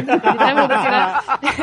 ele é um, um dos únicos que quer o mais fiel, assim, mas de resto, a galera quer. A Ivete mesmo, cara, o show da Ivete é rockstar demais. É muito rock na guitarra. Justamente porque a pessoa que assistir ali, ó, a plateia, não tá com fonezinho. Então precisa ter a energia, precisa ter um- uma vibe, né? Uma coisa, um som mais agressivo pra que a galera cante, que a galera pule e tudo mais. Tipo o Mad Max, que tem o guitarrista no, no, É meu sonho. pendurado no carro. Meu sonho é aquilo. Aquele é um rockstar. Aquilo é uma atitude rockstar, Vou, vou alugar um up, vou colocar um, um porta-mala do up e vou ficar fazendo isso aqui. Mas é verdade, o axé, o show de axé, de trio elétrico, assim, até no começo deles era muito sobre guitarra, né? Tinha muito solo de guitarra, duelo de guitarra, tinha bastante guitarra dobrada, igual a Iron Maiden, tinha muita coisa desse tipo. Mas isso que você falou faz todo sentido, né? A música, quando você vai ver um show de uma banda, a música ser mais orgânica, até pra ela preencher mais, impactar mais, Você não é é um importante DJ, ter né? isso, né? Você não é um som de DJ, é um pendrive e a cantora cantando. Se for fazer isso, a pessoa É. é, tipo, não, não, vai pro show, né? Não, não tem porquê. Caraca, puxou muita briga com o DJ agora, meu Deus do céu, que treta monstra. Vamos corrigir, pelo amor de Deus, não quero ser cansado. Claro que temos muitos DJs bons, mas você, os DJs bons sabem que existe muitos DJs pendrive. É, ok. É boa, escapou, velho. O cara que reclamou se entregou agora. É, é. Reclamou porque tá com o pendrive no bolso. Eu acho que a gente, na verdade, vem de muitos anos onde a guitarra de fato não é não é o ponto central da música, como em, em geral o ponto no rock, né, na música pop, a guitarra é o principal, assim. Você sabe quem é o vocalista, você sabe quem é o guitarrista. Você falou aqui do o Dave foi muito bem aqui no Guns N' Roses, mas se a gente for aprofundar aqui e jogar um monte de nome de banda, começa a ficar difícil lembrar o nome do baixista, do batera. Aham. E até do segundo guitarrista. Você sabe o cara que toca guitarra solo. Ele é, ele é o herói da banda junto com o vocalista ali. Costuma ser isso. E de fato, de muitos anos pra cá, isso foi deixando de ser assim. Então, o Foo Fighters mesmo, que talvez seja a maior banda de rock em atividade, eles não têm solo mais. Eles têm três guitarristas na banda, mas não tem solo. Não tem o momento do solo, assim, que é uma mini música no meio da música, sabe? Não tem muito isso. Isso é igual uma empresa. O Alexandre, você tava falando aí no começo assim, ah, de banda versus o artista solo. Uma banda é uma empresa que tem um monte de sócio. O artista solo é um empreendedor que começou sozinho e todo mundo é funcionário dele. Não, não, não, não. Artista solo é o cara que tinha uma banda, aí abandonou abandonou a banda porque só ele era famoso e ele quer ficar com o dinheiro só pra ele. Não, não, o cara que saiu, é só- tá, Não, isso aqui é, eu tô zoando, mas isso acontece, aconteceu demais, né? acontece, é. Cara, que imagina assim, ó, eu, a convivência na estrada é algo que a gente fala assim, você pode ser o melhor guitarrista do mundo, se você não tem uma convivência boa, você cai da gig, ou, ou qualquer, instru qualquer instrumento que você toca, não adianta você tocar bem, você tem que ser um cara muito gente boa. E eu não imagino como que deve ser viver com pessoas, assim, por tanto tempo, porque eu viajo no final de semana, vamos dizer assim, e a gente acaba lidando com as pessoas naqueles momentos delicados, às vezes a gente não, sem dormir, atrasado dentro do avião, aeroporto, correria, é muito momento de estresse. Agora imagina você com sócio, com outras pessoas que pensam, que- quer dizer, que, que são seus chefes junto com vocês, né? Eu acho que é muito difícil mesmo as bandas não terem momento de conflitos. É por isso que os caras ficam sem se falar 20 anos, 30 anos, É, cara. Rose e Slash. Que é quantos meses que eles ficam viajando, ainda mais lá fora, né? Aqui também, mas é uma convivência muito intensa. Eu não sei como as duplas sertanejas não tem tanta briga, porque, nossa. Não, sertanejo tem briga, mas depois eles choram e fazem música.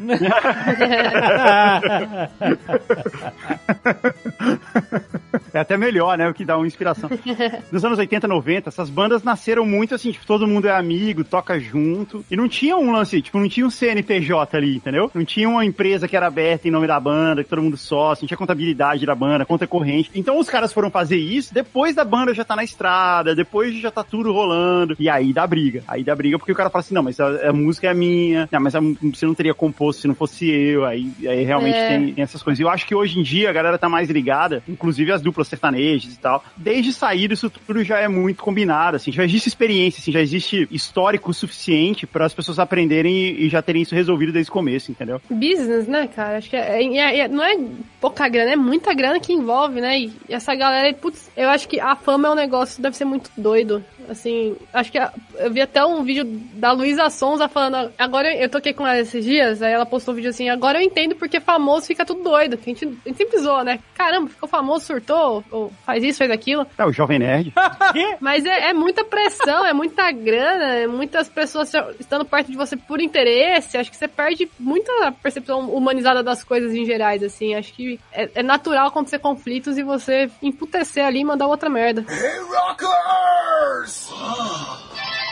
Agora, vocês estão falando de estrada, como é que é esse momento da estrada? Porque isso faz parte também da atitude do rock and roll. Porque o rock and roll tá pensando no show, a gente lá, público, pensando no show, o palco e tal. E beleza, mas é, pro músico, tudo isso é, é ligado pela estrada, né? Porque a estrada vai te levar de cidade em cidade, onde vai rolar os shows e tal, não sei o quê. Esse ambiente de... Como é que é que... De droga, é isso que você quer saber, Não, né? de...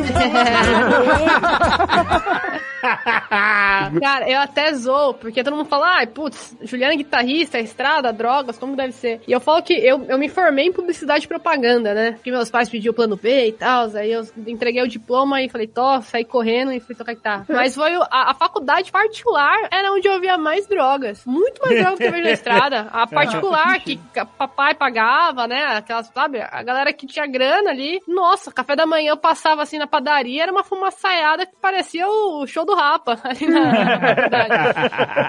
Então não, não é necessariamente ir pra estrada que você vai estar num ambiente sexo, droga e rock and roll. Inclusive, até eu tenho mães de amigas minhas que falam, nossa, como que é trabalhar na noite? Como se eu tivesse. Essa boa tipo, menina. é, como que é você trabalhar na noite e não sei o que, mulher e tal. Eu falei, gente, quando eu tô trabalhando, eu tô trampando, né? Então, eu até já, já tive um momento de conflitos com mãe de amiga minha. Eu falei, cara, eu quando eu tô trabalhando, eu fico mais séria, mais preocupada em entregar meu trabalho do que quando tô saindo com a sua filha. Porque quando tô saindo com a sua filha, a gente tá indo na balada causar, vamos beber, vamos fazer as coisas todas. Mas no show é trampo, né? Trampo é trampo. Se eu subo no palco, eu, não- eu sou contratada. Eu não posso ser o cara dono da banda lá que, que ah, errei o solo, foda-se. Não, é tipo, ué, Juliana, você errou o solo? Como assim? Não tá entregando seu trampo, sabe? Então a, a pressão é grande, acho que eu falo da importância da inteligência emocional pro músico contratado, porque a gente entra em contato com esse o sonho e ao mesmo tempo um ambiente muito grande, tocar em festival com milhares de pessoas te olhando e, e tudo mais, eu acho que exige muita a inteligência emocional. E a estrada, é, eu já passei muito perrengue de, nossa, de dividir quarto com todo mundo da banda, mesmo sendo a única menina, de não ter ar-condicionado, de, putz, tocava numa uma balada aqui em São Paulo que chamava Open Bar. Toda vez que eu tocava lá, chegava três da manhã, era um caminho assim, só de pessoas gorfando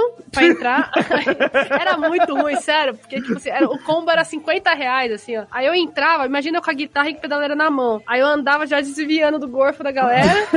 Aí quando você chegava, não tinha camarim. Tipo assim, você tocava no terceiro andar, tinha que subir a escada no meio da galera, né? Dos bêbados. E aí eu falava, cara, não queria estar eu bêbado aqui, na verdade tô aqui trampando. Aí eu dava, passava a guitarrada, tacava a guitarra assim na, no- na galera, pra galera deixar eu passar, porque ninguém entendia. Imagina, você tá muito bêbado na balada, do nada uma menina de meio metro passa com uma guitarra gigante pedindo licença. Você não entende. É, Era uma guitarra andando sozinha no meio da noite.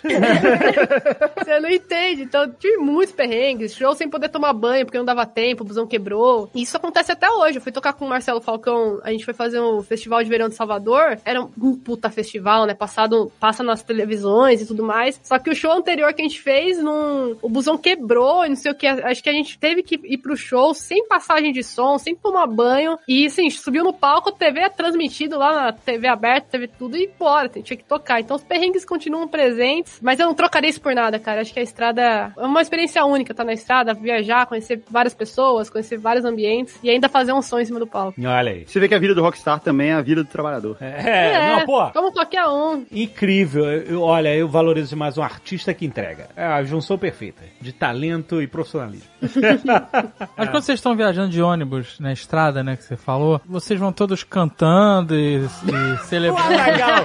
Tá com a cena. do- Como é que é o nome do filme? O, o- Almost Famous. o Almost Famous. Vocês, tá- vão cantando Tiny Dance. Tiny mundo. Cara, a, ge- a gente tira muita onda. Tipo assim, a gente tem um momento de zoar e tal, mas pós-show, às vezes a gente tá. Que nem agora, agora que a gente tá voltando, né? A gente tava na pandemia, a gente não tava fazendo show. Aí a gente fez um evento, aí no nossa, tamo no busão, todo mundo tava louco no busão. A cilada é quando para na conveniência, né? Faz o busão parar na conveniência pra pegar mais cerveja, pra pegar as coisas lá. Então todo mundo tem uns momentos de descontração, de zoar e tudo mais. Só que quando tá nessa pegada muito de show, ser sábado, domingo, ser sábado, domingo, ninguém aguenta mais. É pauleira, né? É, é muito pesado e poucas noites sem dormir e é um trampo que exige muito esforço físico. Assim, a gente tá no palco, não, não é só uma hora e meia, né? No, no Falcão, a gente já fez 10 horas de show numa live, faz 4 horas. Caralho! Surreal, acho que foi a atitude mais rockstar que ele já tomou e fez eu tomar junto. Mas legal, tu quer ter uma visão da estrada hoje em dia, dos rockstars? Hum. Porque antigamente, na época do Almost Famous, todo mundo... Fica todo mundo no celular hoje em dia. Exatamente! ele sacou? Aquele busão, cada um com aquela luzinha branca Hum, na cara. cara- cara branca, né? Cara, Cara branca, branca. de luzinha de celular. Esse, esse é o busão do, do- da, da estrada hoje. Praticamente isso, cara. Mas, ó, a gente tem os momentos de, constra... de, de, descontra... Descon... Eita, faz o barulho do DJ. De descon... Descon... Ah, vocês entenderam. Tem os momentos de zoeira aí. O Almost Famous, ele mostra uma banda também que tá em começo de carreira, né? É uma das características do filme. Ele tá mostrando uma banda que tá começando ali, né? Não é uma banda mega experiente, que já tá fazendo aquilo ali. Que era a primeira turnê deles, realmente grande, assim, que eles estão tocando em estádio. Não é estádio, né? Eles- mas eles estão tocando com palco grande, eles são headliner dos shows deles, né? É isso que mostra muito também no filme. O quanto que eles são inexperientes em lidar com isso, né? E isso deve rolar bastante também. O filme Almost Famous, ele é baseado numa história real, né? Sim, do próprio diretor do filme. o- do próprio diretor, que é o Cameron Crowe. É. E ele conta que a banda do Almost Famous, ela é baseada no Led Zeppelin. E no, nos Allman Brothers, era uma mistura de várias bandas. Sim, sim, sim. Mas a, a matéria que ele fez pra Rolling Stone era dos Allman Brothers, né? Era dos Allman Brothers, ok. Mas ele fala que as cenas que eles pegam ali é uma parte do Led Zeppelin, uma parte dos Allman Brothers. E tem mais umas duas ou três bandas também que ele faz. E eu copiei isso animal no Como Ser Rockstar, de juntar duas ou três coisas e, e ficar uma só muito legal, entendeu? Você usou também o How I Met Your Mother, né? A inspiração, né? Nossa, sou apaixonada por essa série. Tem, é, tem bastante How I Met Your Mother. O- mas o, tem uma série também que nem é sobre rock, nem é sobre música, nem nada, que chama Goldbergs, que é tipo um menino contando coisas da vida normal dele. Eu falei, pô, se ele pode fazer, eu também posso. Porque é, isso é que é o legal, né? Você poder se identificar, assim. Os- Anos incríveis também, mesmo. É, Anos Incríveis, é, também é isso. Aliás, tem um episódio de Anos Incríveis que eles vão tocar num show, que eles marcam um show, a banda inteira vai e eles não sabem tocar nada. Eles vão fazer ensaio, mas eles não sabem realmente tocar os instrumentos. eles estão vivendo a ideia de que eles têm uma banda, mas eles realmente não sabem tocar. Doideira. Ô Guga, deixa eu perguntar por curiosidade. Como que você faz? Que isso serve pra todos os músicos, mas você tem uma ideia na cabeça. Você teve a ideia de fazer aí como seu rockstar. Como que você consegue se organizar pra colocar tudo no papel mesmo? Porque não é simplesmente, ah, vou gravar um. fazer um texto. É uma história mais complexa. É um livrozão, começo, meio, fim, e histórias, histórias. Como que você faz pra você se organizar? E quando você tem o sentimento de, acabei, realmente, consegui. O que realmente fez diferença pra mim foi fazer um contrato com a editora. Cobrança. E aí, eu, e aí eu tenho que entregar. Aí agora, puta, agora tem que entregar. É, aí tem deadline e tem que fazer. Porque, sabe, isso pra mim fez total diferença, assim, de conseguir criar mesmo o compromisso de que ah, agora vai ter que sair. Eu acho que isso rola muito com banda também, né? Com disco, assim, tipo, ah, disco tem que sair, você tem que encontrar com o gravador, o disco tem que sair, você tem que ir lá e gravar. Alguma coisa tem que sair. A gente vai tocar, vai gravar hoje, o que sair, saiu. É o que vai entrar. Então eu acho que tem muito, assim. Tem até, numa das cenas que eu conto no Como Ser Rockstar, que a gente vai gravar com a minha banda, né? A gente vai gravar as músicas e tal. Quando a gente grava a nossa primeira fita demo, o cara do estúdio falou assim: olha, a gente tem aqui o horário, aqui quinta-noite, sexta-noite e tal. Mas se você gravar domingo de manhã, é metade do preço. A gente, ah, ok, beleza, vamos, vamos no mais barato. Domingo de manhã. Domingo, sete da manhã. Caraca, é, realmente tá vazio. O estúdio tá vazio. Aí a gente pensou assim: ah, a gente vira à noite. Ó, olha a ideia. ah, olha aí o Rockstar. Não, e a gente só ia gravar os vocais. A gente vira à noite, porque aí não é que a gente tá acordando cedo pra ir gravar, a gente tá no fim do dia indo gravar. Aham. Aí a gente foi tentar fazer isso, a gente foi sábado à noite, a gente foi sair normal, foi pra balada, foi fazer o... E ninguém aguentou ficar acordado. Todo mundo foi dormir três da manhã, seis da manhã tava todo mundo acordado, tinha compromisso com o estúdio, tava pago, não podia pegar o dinheiro de volta e tal. E aí eu fui gravar, eu fui gravar os vocais. E aí a, a minha voz estava assim. eu gravei todas as músicas uma oitava abaixo. Nossa. E ficou. Igual Bon. Jovi. Nossa, ficou, ficou terrível. E ficou uma bosta. E aí, bom, tá aí, né? Assim que você aprende. Mas tem muito disso, né? Você tem que fazer o que dá pra fazer. E também tinha uma outra vez que a gente foi gravar, eu tocava baixo, e a gente tinha um, um negócio de querer mostrar que a gente tocava pra caramba, que é clássico, né? De, de banda de moleque, assim. É. Pô, quero mostrar que eu sou bom pra caramba, que eu toco umas coisas muito difíceis, muito rápido e tal. E a gente fez uma, uma música que no fim das contas eu não conseguia tocar. Era isso. Era rápido demais pra mim. tipo, a minha própria música que eu mesmo fiz, eu mesmo fiz o arranjo de baixo. Só que quando a gente tá tocando isso no show, você dá uma comida numa ou outra nota, ninguém percebe. nem, nem eu percebo. Sim, sim, sim, sim. Na hora que vai gravar, não saía a música de jeito nenhum. E a gente gravava em rolo naquela época, não era digital gra- a, a gravação. Nossa. Aí o nosso produtor na época falou assim: não, peraí. Ele diminuiu a velocidade do rolo em um quarto. A gente desafinou o baixo, reafinou o baixo de acordo com o que tava no, no negócio. A música foi um pouquinho mais devagar e aí eu consegui tocar. E aí depois a gente acelerou a música de novo. Olha aí. Ninguém nunca percebeu. Falando disso, essa sua vida de. Você cresceu com essa, né, com essa parada de ser rockstar em Brasília, que é o celeiro do rock nacional. Nos anos 90. Exato. Então você tava vivendo muito essa influência, né, de todas as bandas famosas, a galera que saiu de lá e tal. E, e, tipo, como é que era isso pra você? Tipo assim, do ponto onde você teve aquele Dolly Zoom lá do. Que, que ótima descrição, parabéns. Olha, gente, Vou usar isso pra sempre agora. Momento do Zoom, que você. Algo, algo clica e muda a sua vida. é Isso. Sim. Daquele momento até o momento que você foi, tá, tendo sua, sua banda, sua galera e etc. Como é que você sai dessa in- inércia de eu quero entrar nesse mundo, mas eu não sei como ele funciona e eu não sei se eu sou capaz de entrar nesse. Sabe, sabe qual é? Que uma coisa é você ter os seus amigos e fazer, vamos tocar um negócio aí. Outra coisa é você tá no, no universo da. marcar show, ir lá e tocar. E assim, caraca, a gente fez um show, entendeu? Aham, a gente foi pago por isso, né? Ganhou dinheiro. Ou melhor ainda, ganhou bebida. Ou melhor ainda, né? As garotas chegaram na gente. É, sem a gente precisar fazer nada.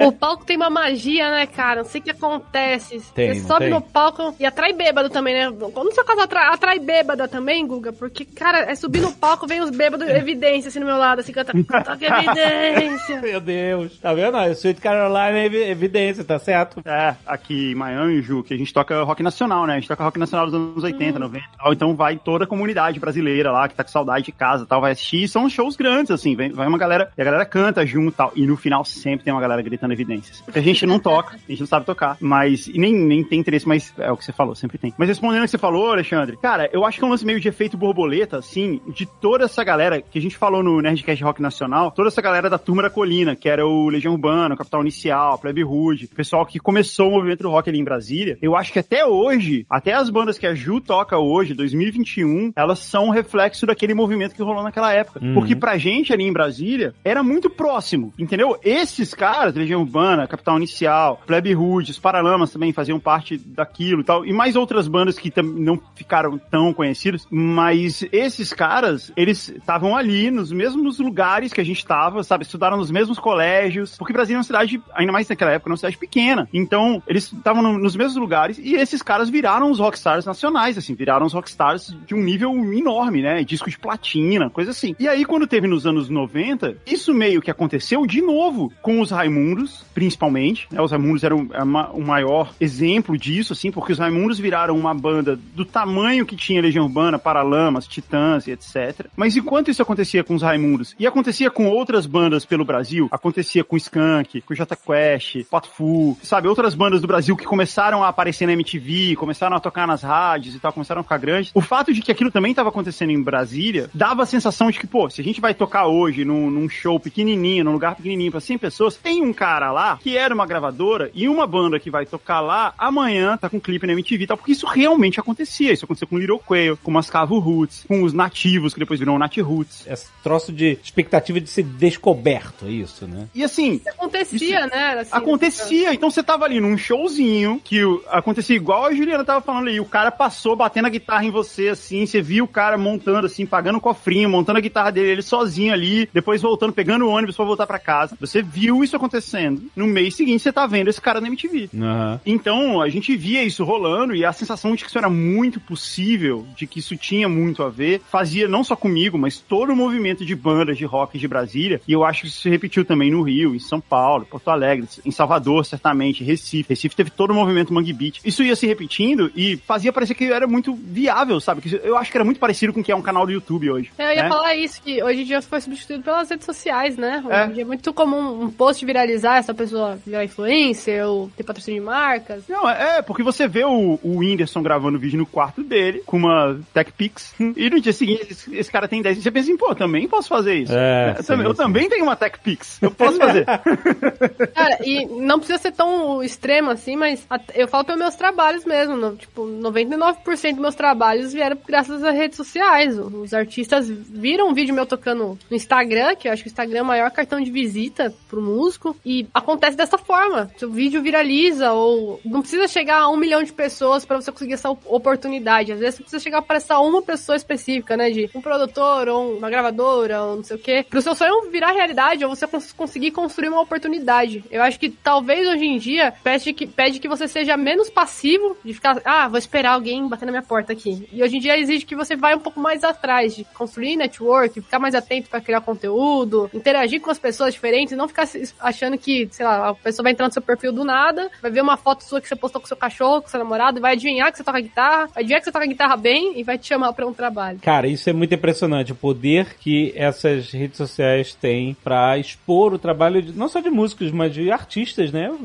É, de todos os tipos de artistas, né? É uma ferramenta imprescindível na vida do artista hoje, né, cara? Tem que fazer uso dela total, né? Porque ela substitui essa parada de você ter que estar num lugar físico onde vai ter alguém, talvez, que vai te descobrir. É, mas é né? faca de dois legumes, né? Porque tem suas vantagens, como tudo na vida, né? Tem suas Aham. vantagens e tem suas desvantagens, aonde em muitos casos, não sei se no caso da música, mas em outros casos eu, eu já ouvi falar, em casos de atores e atrizes principalmente, Hum. em que a pessoa só é contratada se tiver fanbase já, se tiver muitos seguidores em rede social, por exemplo. Entendi. Caramba. Entendi, É, entendi. é uma realidade. Tem que mostrar que existe uma. Não, não tem que mostrar. A pessoa vai avaliar ela e vai falar, ah, não, não vou te contratar porque você não tem muitos seguidores, no, sei lá, no Instagram, por exemplo. Sei. É real isso. É, ou seja, o cara pode ser um, um ator bom ou uma boa atriz. Porque já não tem um público, uma galera que acompanha e não vai, entendeu? É, por não ser um bom blogueiro, não consegue. é, É, ó, é aquele negócio, tudo tem suas vantagens e desvantagens, né, no final das contas. Uhum. Mas, cara, nos anos 90, eu até conto essa cena específica lá no livro, no Como Ser Rockstar. Teve um show que a gente ia fazer e a gente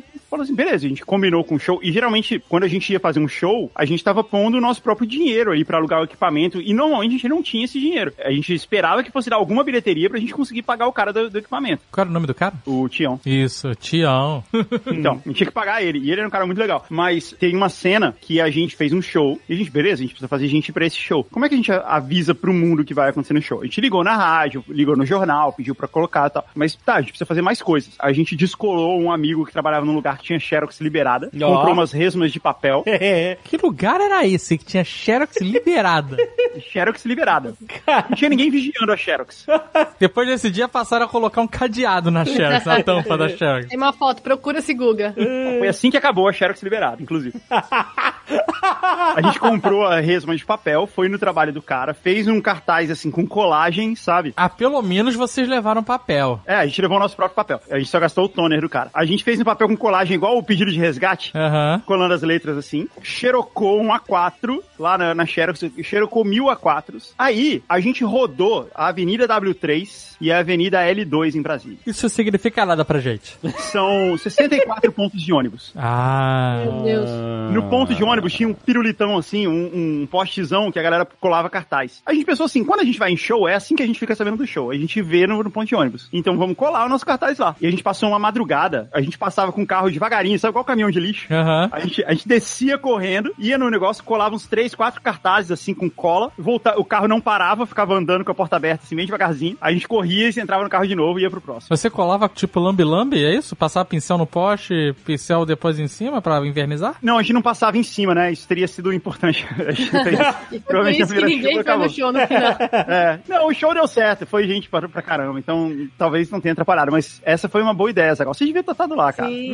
Você seria um bom gerente de show de banda. Você já viu aquele filme das filhas de Francisco? Já vi. Ele, ele mostra assim um momento também do pai que quer divulgar os filhos e tudo mais. Ele pega, acho que gasta o salário dele comprando fichas, né? De, de orelhão pra telefone. pedir a música do filho. Tanto que pede a música. Ele faz essa mesma meio que analogia, assim, né? Tipo, ah, pra ficar famoso tem que tocar na rádio. Pra tocar na rádio, as pessoas precisam pedir na rádio. Então eu vou começar a pedir e depois as pessoas Ele- acabam seguindo, né? Ele ficava ligando no, no- na rádio, fingindo que era outra pessoa, né? Pra parecer Uhum. que, tipo, a, a galera não parava de ligar e pedir a música. Não, ele, ele, ele ia chamar os amigos lá também pra. Isso martelou tanto na minha cabeça que quando eu comecei a fazer o canal no YouTube, eu tinha uns quatro perfis fake, que eu colocava comentário. Sério, porque eu percebia. Isso é estratégia, ó. Pega de estratégia aqui, ó. Quando você tem um comentário, as pessoas se sentem, talvez no começo, um receio de comentar num vídeo que não tem um comentário. As pessoas não comentam, falam, tem ninguém aqui comentando. e aí Ninguém eu comenta. percebia isso, e eu comecei a colocar os quatro comentários. Tipo, ah, uma pessoa pedindo música, aí outra pessoa falando, ah, gostei disso aqui, outra pedindo uma outra dica, porque se, se tem duas pessoas pedindo música, você fala, ah, também quero pedir minha música aqui. pô. Sei, você, boa. você ia lá colocando, né? E fazendo até um parentesão, assim, de. Você falou sobre a, a- a faca de dois lados. Pra quem é música, acontece muito também do ao contrário, da pessoa ter muitos seguidores, e aí você chama ela achando que ela tem uma autoridade, porque tem muitos seguidores, e essa pessoa não consegue dar conta do trabalho de ser músico, trabalho de músico contratado. A pessoa sabe fazer um vídeo pro YouTube, editar lá, bonitinho, mas vai fazer um show voz e violão com uma- um artista da região, arrega, não consegue fazer os quatro acordes ali. Então acho que também tem o, o outro lado aí, que não é o número de seguidores que passa autoridade do seu trabalho. E não garante também que você vai conseguir fazer um bom trampo ali. Esse negócio de autocomentário é, é uma excelente ideia mesmo, porque isso a gente vê em tudo, né? Restaurante vazio, você não tem vontade de entrar. É, cara. Né? É, é, é o, é, o, é o músico de rua que já bota a grana Já bota uma grana no, no, no É, pratinho, pra né? E tal. exatamente. O, o próprio Felipe Castanhari não fazia assim, mas ele se fazia passar por outros e ia comentar vídeos de grandes youtubers na época. Já viu esse canal aqui, Nostalgia? Muito bom. Então, Aí, ó.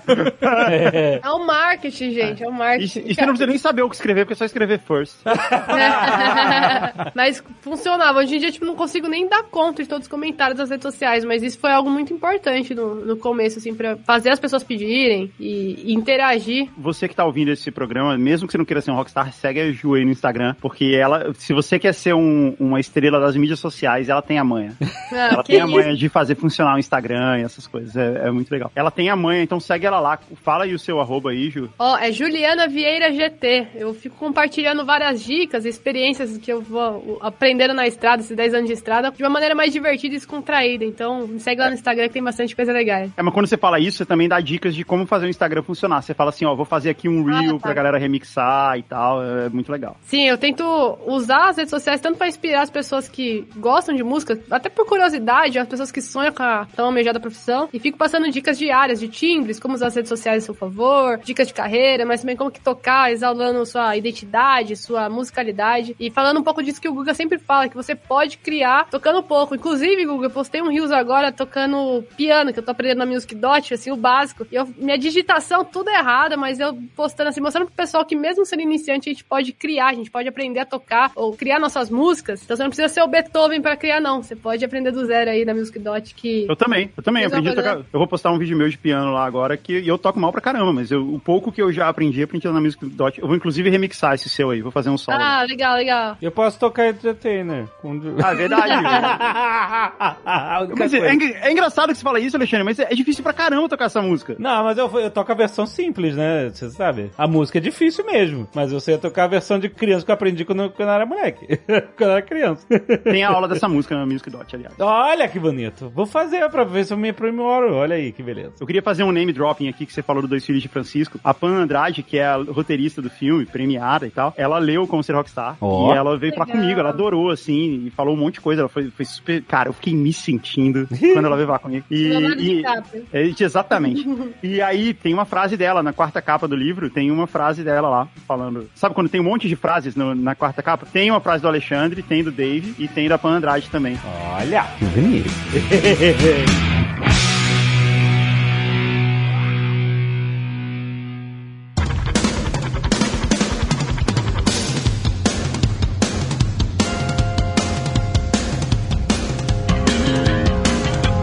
parada que você. A gente tá falando muito de guitarra, né? Instrumento de corda e tal, mas ambos tocam bateria, né? Também. A Juliana toca bateria pra caramba. Que pra isso, É cara, muito que maneiro. isso? Porque ela ficou um tempão assim, ah, a gente faz a campanha de publicidade lá da Music Dot com ela, né? E aí ela ficou um tempão assim, ah, que instrumento vocês acham que eu devia aprender a tocar na Music Dot e tal? Você acha que eu devia gravar um, um vídeo tocando bateria? Aí uma galera mandou, não, grava aí e tal. aí ela, Duvido, duvido. tá- É, aí ela tá escondendo o jogo animal. Aí ela gravou um vídeo, cara, que ficou sensacional. Ela tocando um. um- Para amor. tocando, é, um pupurri de várias músicas para amor, né? E ficou. A Juliana toca pra caramba, foi muito impressionante aquilo. Eu fico zoando, fico me divertindo, né? Eu falo que tocar mesmo, eu não falo pra ninguém que eu toco os outros instrumentos. Eu toco guitarra. Guitarra ali pra tocar profissionalmente, né? Mas eu arranho um pouco nos demais instrumentos. Me, me ajuda muito ter a noção de outros instrumentos pra exercer minha profissão, né? Porque às vezes eu tô no ensaio, eu tenho uma ideia de guitarra, mas essa guitarra só vai funcionar se a batera vir junto comigo, ou se o teclado dobrar. Então, ter esse conhecimento básico de vários instrumentos ajuda muito na construção da minha sabedoria no- na guitarra. Então, esse lance de poder ter acesso, né, a todas as aulas de todos os instrumentos da plataforma no único plano faz toda a diferença. Esse é o, é o profissional em T da música, sacou? Você tem, É. você tem conhecimento de várias coisas. É maneiro, é. Conhecimento Pra tudo, básico de né? todos os Pra instrumentos tudo. e o aprofundado do que você toca. É, não, é importantíssimo, porque você consegue, você consegue falar com o baixista, não, ó, eu preciso que você faça assim. Você consegue falar com o batera, né? Ah, aquela Uhum. parte, o que, que você tá fazendo? Você consegue entender o que ele tá fazendo melhor pra você poder encaixar a sua parte melhor também. Sim, tem- É eu tenho uma. realmente bom. A minha amiga Rayane Martins, baterista, que toca muito, muito mesmo. E ter essa noção de bateria me ajuda muito a trocar ideia com ela. Tipo, eu tava fazendo. Eu fui, a gente foi gravar Fantástico com a Luísa Sonza. E que nem eu tenho muitas essas referências de show gringos. Eu assisto muitos shows ao vivo pra me inspirar de entender a linguagem. Esse lance da Rihanna, do, do Justin Timberlake e tal. Que eles trazem um rockzão pra música pop. E aí eu tava no, no ensaio com ela, falei, Rayane, ó, eu não sei fazer isso na bateria, porque eu tenho noção de bateria, mas não sei fazer tudo. Falei, ó, eu preciso que você faça isso daqui pra mim. Prururutá. Aí ela me olhou assim, quê? Falei, faz o prururutá, vai, vai funcionar. Ela, Juliana, tem nada a ver com a música. Falei, faz que eu vou fazer um negócio na guitarra junto. Aí eu fiz junto, assim, é um momento de dinâmica, assim, que a música começa muito alto, faz a virada, cai a dinâmica, a voz entra e a gente muda a dinâmica novamente. E eu só consegui porque eu tenho essa noção básica do instrumento. Você conseguir criar e ainda passar a mensagem pra outra pessoa executar, ajuda muito, cara. E, e é um diferencial importantíssimo nos processos criativos. É, o Dave Grohl, ele fala que ele toca guitarra como se ele estivesse tocando bateria, né? Dave Grohl é o é o vocalista e guitarrista do Foo Fighters, que era o baterista do Nirvana. Pode, ele, né, ele é um cara? ele é um cara que tem duas carreiras fantásticas em duas das maiores bandas de todos os tempos. Isso é muito louco, né? Porque assim. É Muito muito louco. doido. A tendência, qual era normal de ter acontecido, né? O cara morreu, acabou o Nirvana, acabou, Acabou. tudo, É, né? É. E, mas o cara, não, o cara não só fizeram uma nova, porque eles podiam ter insistido em continuar com Nirvana também, Aham. sabe? qual é? Podia, não. É, botar um outro cara pra fazer. O Queen. Ah, e ele canta muito, né, cara? Eu, Não, na minha é bom. opinião, ele canta melhor do que o, o próprio vocalista do Nirvana. Eu curto muito David Grohl cantando. E, E- os caras fizeram de novo, Sim, tiveram duas verdade, é. Impressionante, cara. E ele ainda fez o, o Diabo num dos maiores filmes da história. Ah, não, Tenacious D. que toca três bumbos, né? Ele tem uma bateria com bumbo triplo. Exato.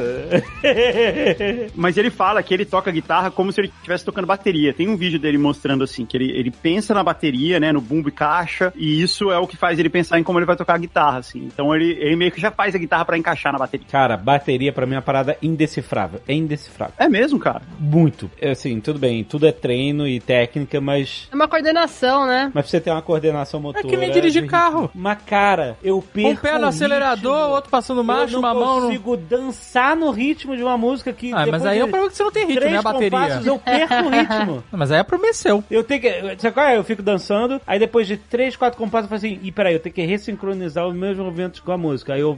Aonde que você fica Dois- dançando? Aonde, Ah, exatamente? na minha adolescência eu saí pra dançar algumas vezes. Pelado em casa. Pelado, Pô, na hora do banho, né? Mas é, eu não gosto dessa justamente por causa disso, porque é falta de ritmo. E aí quando eu tento fazer negócio, sabe, batucadinha, eu perco o ritmo também, eu não sei. É- pessoa que canta parabéns na palma errada, né? palma errada, Parabéns! A pícola é boa de batuque. É boa. Eu É, dei uma bateria pra ela, tu já se livrou, mano. Não, não me livrei nada. Cadê a bateria da pícola que a gente deu pra ela? Não fui eu que me livrei, ela não está mais Ah. aqui, mas não fui eu, não tem nada Vou ter que reinvestir Não, nisso. não foi isso não. é porque a bateria, a base da bateria é, é o prato, né? Como é que é o nome da, da parada? Não, acho que é mais o bombo e a caixa, né? O bombo e a caixa que traz o ritmo ali, né? O tá, e o prato vai meio que preenchendo junto. Não, mas ele, pô, mas essa parada tem que ficar. tic, tic, tic, tic, tic, Eu não para. Ah, esse o chimbalzinho, o chimbal é algo Esse é o chimbal, aquele ali. prato que são dois, assim, né? Um em cima do outro. É muito louco, porque você só ba- você bate nele e ainda você fica ainda abrindo e fechando, abrindo e fechando, pra criar outro ritmo dentro do ritmo que você tá fazendo, cara. Lembra quando você estava na aula de educação física, que você tinha que fazer um movimento circular na barriga e bater na cabeça? Você já fez isso uma vez, quando você era criança? Tá todo mundo fazendo isso agora. Sim. Se você vir alguém fazendo isso agora na, na rua, no metrô, assim, é porque ele tá ouvindo na Ele tá ouvindo Nerdcast, caraca, excelente. Se você vê alguém de fone fazendo isso, pode falar, ô, você tá ouvindo Nerdcast? Você faz, você pega uma mão faz o movimento circular na barriga e outro fica dando tapinha no, no topo da E cabeça. outro tapinha na cabeça, exatamente. Você fez isso na, na educação física, não fez? Aham. E no começo é meio estranho, porque você fica ou rodando as duas mãos ou batendo as duas mãos. É, eu sei. Mas aí, se você faz um pouco devagar, você meio que pega o jeito e consegue fazer. Isso é um exercício de coordenação motora. Você precisa ter movimentos independentes, né? Eu estudei piano, então eu tenho um pouco dessa noção de você ter dois movimentos independentes, né? Um em cada mão. Você tem, cara. Você tem aptidão bastante, assim. Até porque muito de música é você tem um cara, eu esqueci o nome dele, mas ele fala assim que o, o músico, ele é um atleta, ele fala athletes of the fine muscles, assim, um atleta dos músculos Olha. finos, né? Dos músculos pequenos, assim. Então é a mesma coisa. Do mesmo jeito tem um atleta, sei lá, levantando peso com o braço, você tá fazendo isso com os dedos. E você tem essa aptidão. Eu já vi, porque você pinta as coisas, assim, você tem um controle bom disso. Então, certamente você estaria bem. Mas assim, bateria é só coordenação motora. Aham. Todo mundo já sabe tocar bateria. Você só não sabe tocar na velocidade desejada ainda. Mas aí você for fazendo treinamento e tal, você vai afinando isso. Se você fizer o tum, tá, bateria, o básico é esse, né? Você fazer tum, tá, tum, tá. O tum é com o pé, o tá é com a mão. Você Aham. vai fazer tum, tá, tum, tá. Você faz bem devagar e você vai acelerando bem aos pouquinhos e no fim você tá tocando. É fácil, todo mundo sabe tocar. Bateria é um negócio muito fácil de aprender. Uma coisa que eu aprendi quando eu era roadie era o seguinte, e vocês que são da música, vocês vão entender o que eu vou falar. Da música. o baterista é o maestro da banda. Ele vai determinar o ritmo da parada toda. Ele e o baixista, né? Eu aprendi isso. O, o baixista. O baterista é o único cara que realmente não pode errar. E que tem de batera que erra, hein? Pelo amor de Deus. É. Então, se o batera erra, todo mundo erra. Se ele errar, ele tem que errar com classe. Então o que acontece? Todo mundo da banda, pelo meu entendimento, tá usando a bateria como uma base para fazer a sua parada. O baterista ou a baterista não tem ninguém. Não tem como se apoiar em ninguém. Hoje em dia tem o famoso é o clique. baixista. Ele tem um cliquezinho que fica assim no, no ouvido É. dele. Normalmente as bandas hoje em dia tem um clique que fica fazendo assim, ó, pra ele não, sair do tempo. Tá ligado? E aí, o desafio dele é não sair desse tempo, porque muitas vezes acontece de tá, a banda inteira continua no tempo e o batera erra. É, assim, É. sabe, de, de foge de, no tempo. Claro que tem bandas que hoje em dia não usam clique, mas a, a função do batera é mais trazer o tempo da música, né? E Isso. O tempo de, ó, vamos tocar nessa velocidade aqui. Se ele toca mais rápido, vai todo mundo tocar mais rápido. Se ele toca mais devagar, vai todo mundo tocar mais devagar. É, e eu fico imaginando quão desesperador é que você é a pessoa que decide isso. Na verdade, o baixo, ele é um instrumento ao mesmo tempo rítmico e harmônico. Uhum.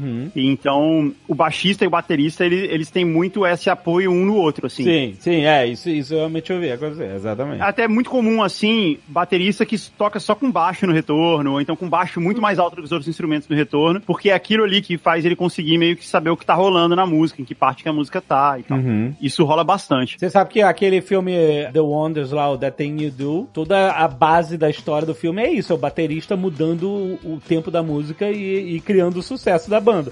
Porque mudou o tempo da música. Ficou mais rápido, né? É, é uma baladinha e ele sobe a- o tempo da música. Tanto que a primeira vez que eles tocam, ele não combinou isso com ninguém. E toda a banda é muito. Aliás, é muito interessante você perceber isso nessa cena do filme. A banda continua tocando, tentando forçar o tempo de baladinha, e o baterista tá. Tá, tá, tá, tá, tá.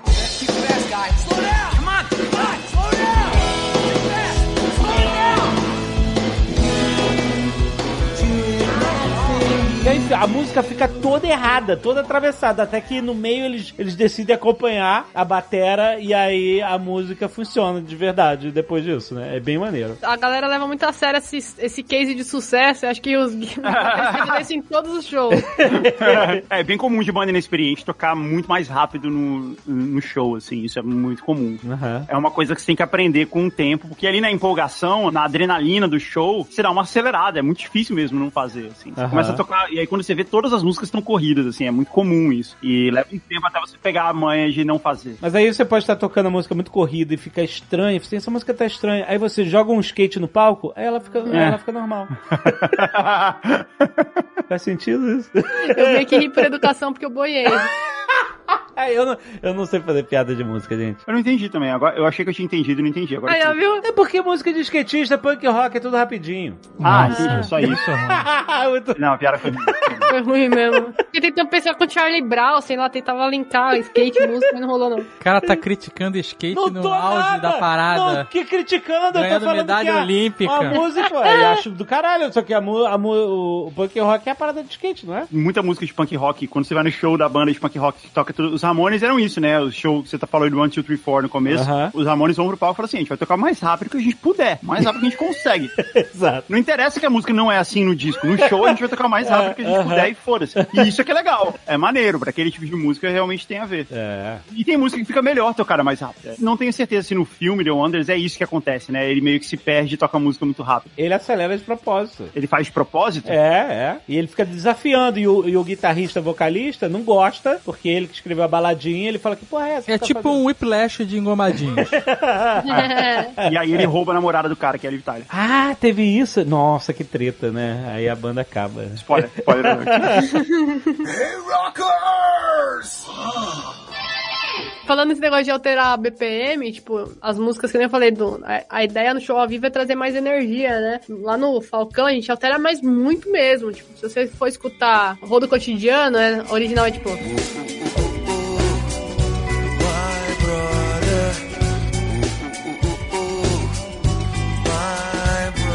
Overlex, no show, você é doido.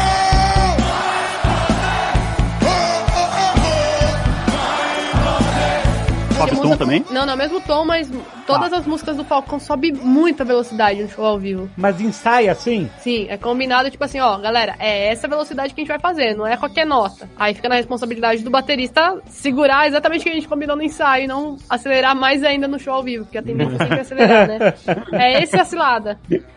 É, é aí que dá treta com a banda. É, mas essa é uma ideia legal, né? Tocar uma versão diferente ao vivo pra fazer o show ser uma É, experiência única. São todas, a Me Deixa, Minha Alma, nossa, todas são bem pra cima. É, porque, né, outra parada, né? No show você quer atitude, você quer todo mundo curtindo, todo mundo com energia, com certeza, né? Faz sentido. A não ser que seja um sh- um show do Michael Bublé.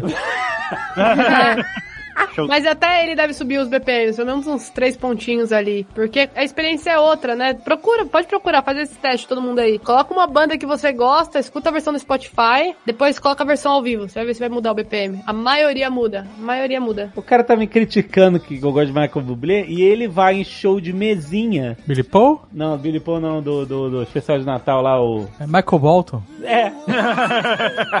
vai em show de mesinha Não era do show. Michael Bolton. Não era show de mesa, era auditório. E foi ótimo o show, inclusive. Cara, mas eu adoro show de mesa, viu? Eu que fico muito tempo em pé nos shows. Quando é um show que não tem lugar pra sentar, eu fico, ai, meu Deus. Ah, os, meus, um dos melhores shows que eu já fui foram de mesa, já vendo? Você tá me criticando aí, ó. Não, Fui no show do Jethro Tull. De show mesa? De, mesa. Caraca. É, mas aí é, aí é porque, tipo, o cara põe mesa porque não vendeu ingresso suficiente também. Tem essa. Quando eu comprei já eram mesas. Ah, é mais caro mesa, né, cara? Aí eu, puta, era caro, eu comp- fui sozinho no show. Aí eu sentei na última mesa, da, lá, da, da, atrás da coluna, sabe qual é? Atrás da coluna, cara. Aí eu fui, peguei um esquinho Ai. e fui circulando. Só tinha idoso no show do Jototô, né? Aí eu fui circulando, circulando. Mesa, Aí, cara. achei uma mesa que tinha os 4, 5 lugares vazios. O show já tava começado, né? Aí, opa, tudo bom? Tudo bom? Sentei e fiquei na primeira fila vendo o show. Foi maravilhoso. aí. Foi o show do Christopher Cross também, show de mesa, foi maneiro pra caramba. Ah, eu fui também no show do Christopher Cross, é bom mesmo. Ele é muito bom, o show é foda. Eu não conheço. E show de mesa. Conheço? Você conhece uma música, a música Sailing? Qual? Sailing, take me away. Nossa, Ele é muito foda, o show dele é respeito. fodão. Aliás, eu vou colocar essa música aqui na minha playlist, músicas de senhor.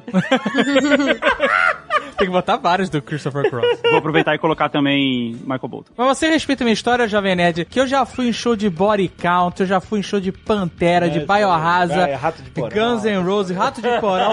Respeita a minha história, ai, ele encontrou o João Gordo no aeroporto e falou assim: João Gordo, foi muito show seu. Aí ele, multishow? que merda. Foi muito seu show. Não, ele falou assim: muito seu show, alguma coisa assim. Aí ele, multishow? Que multishow, cara? Não, não, eu fui show seu. Ele, ah, tá, beleza. A Sagal é o youtuber rockstar.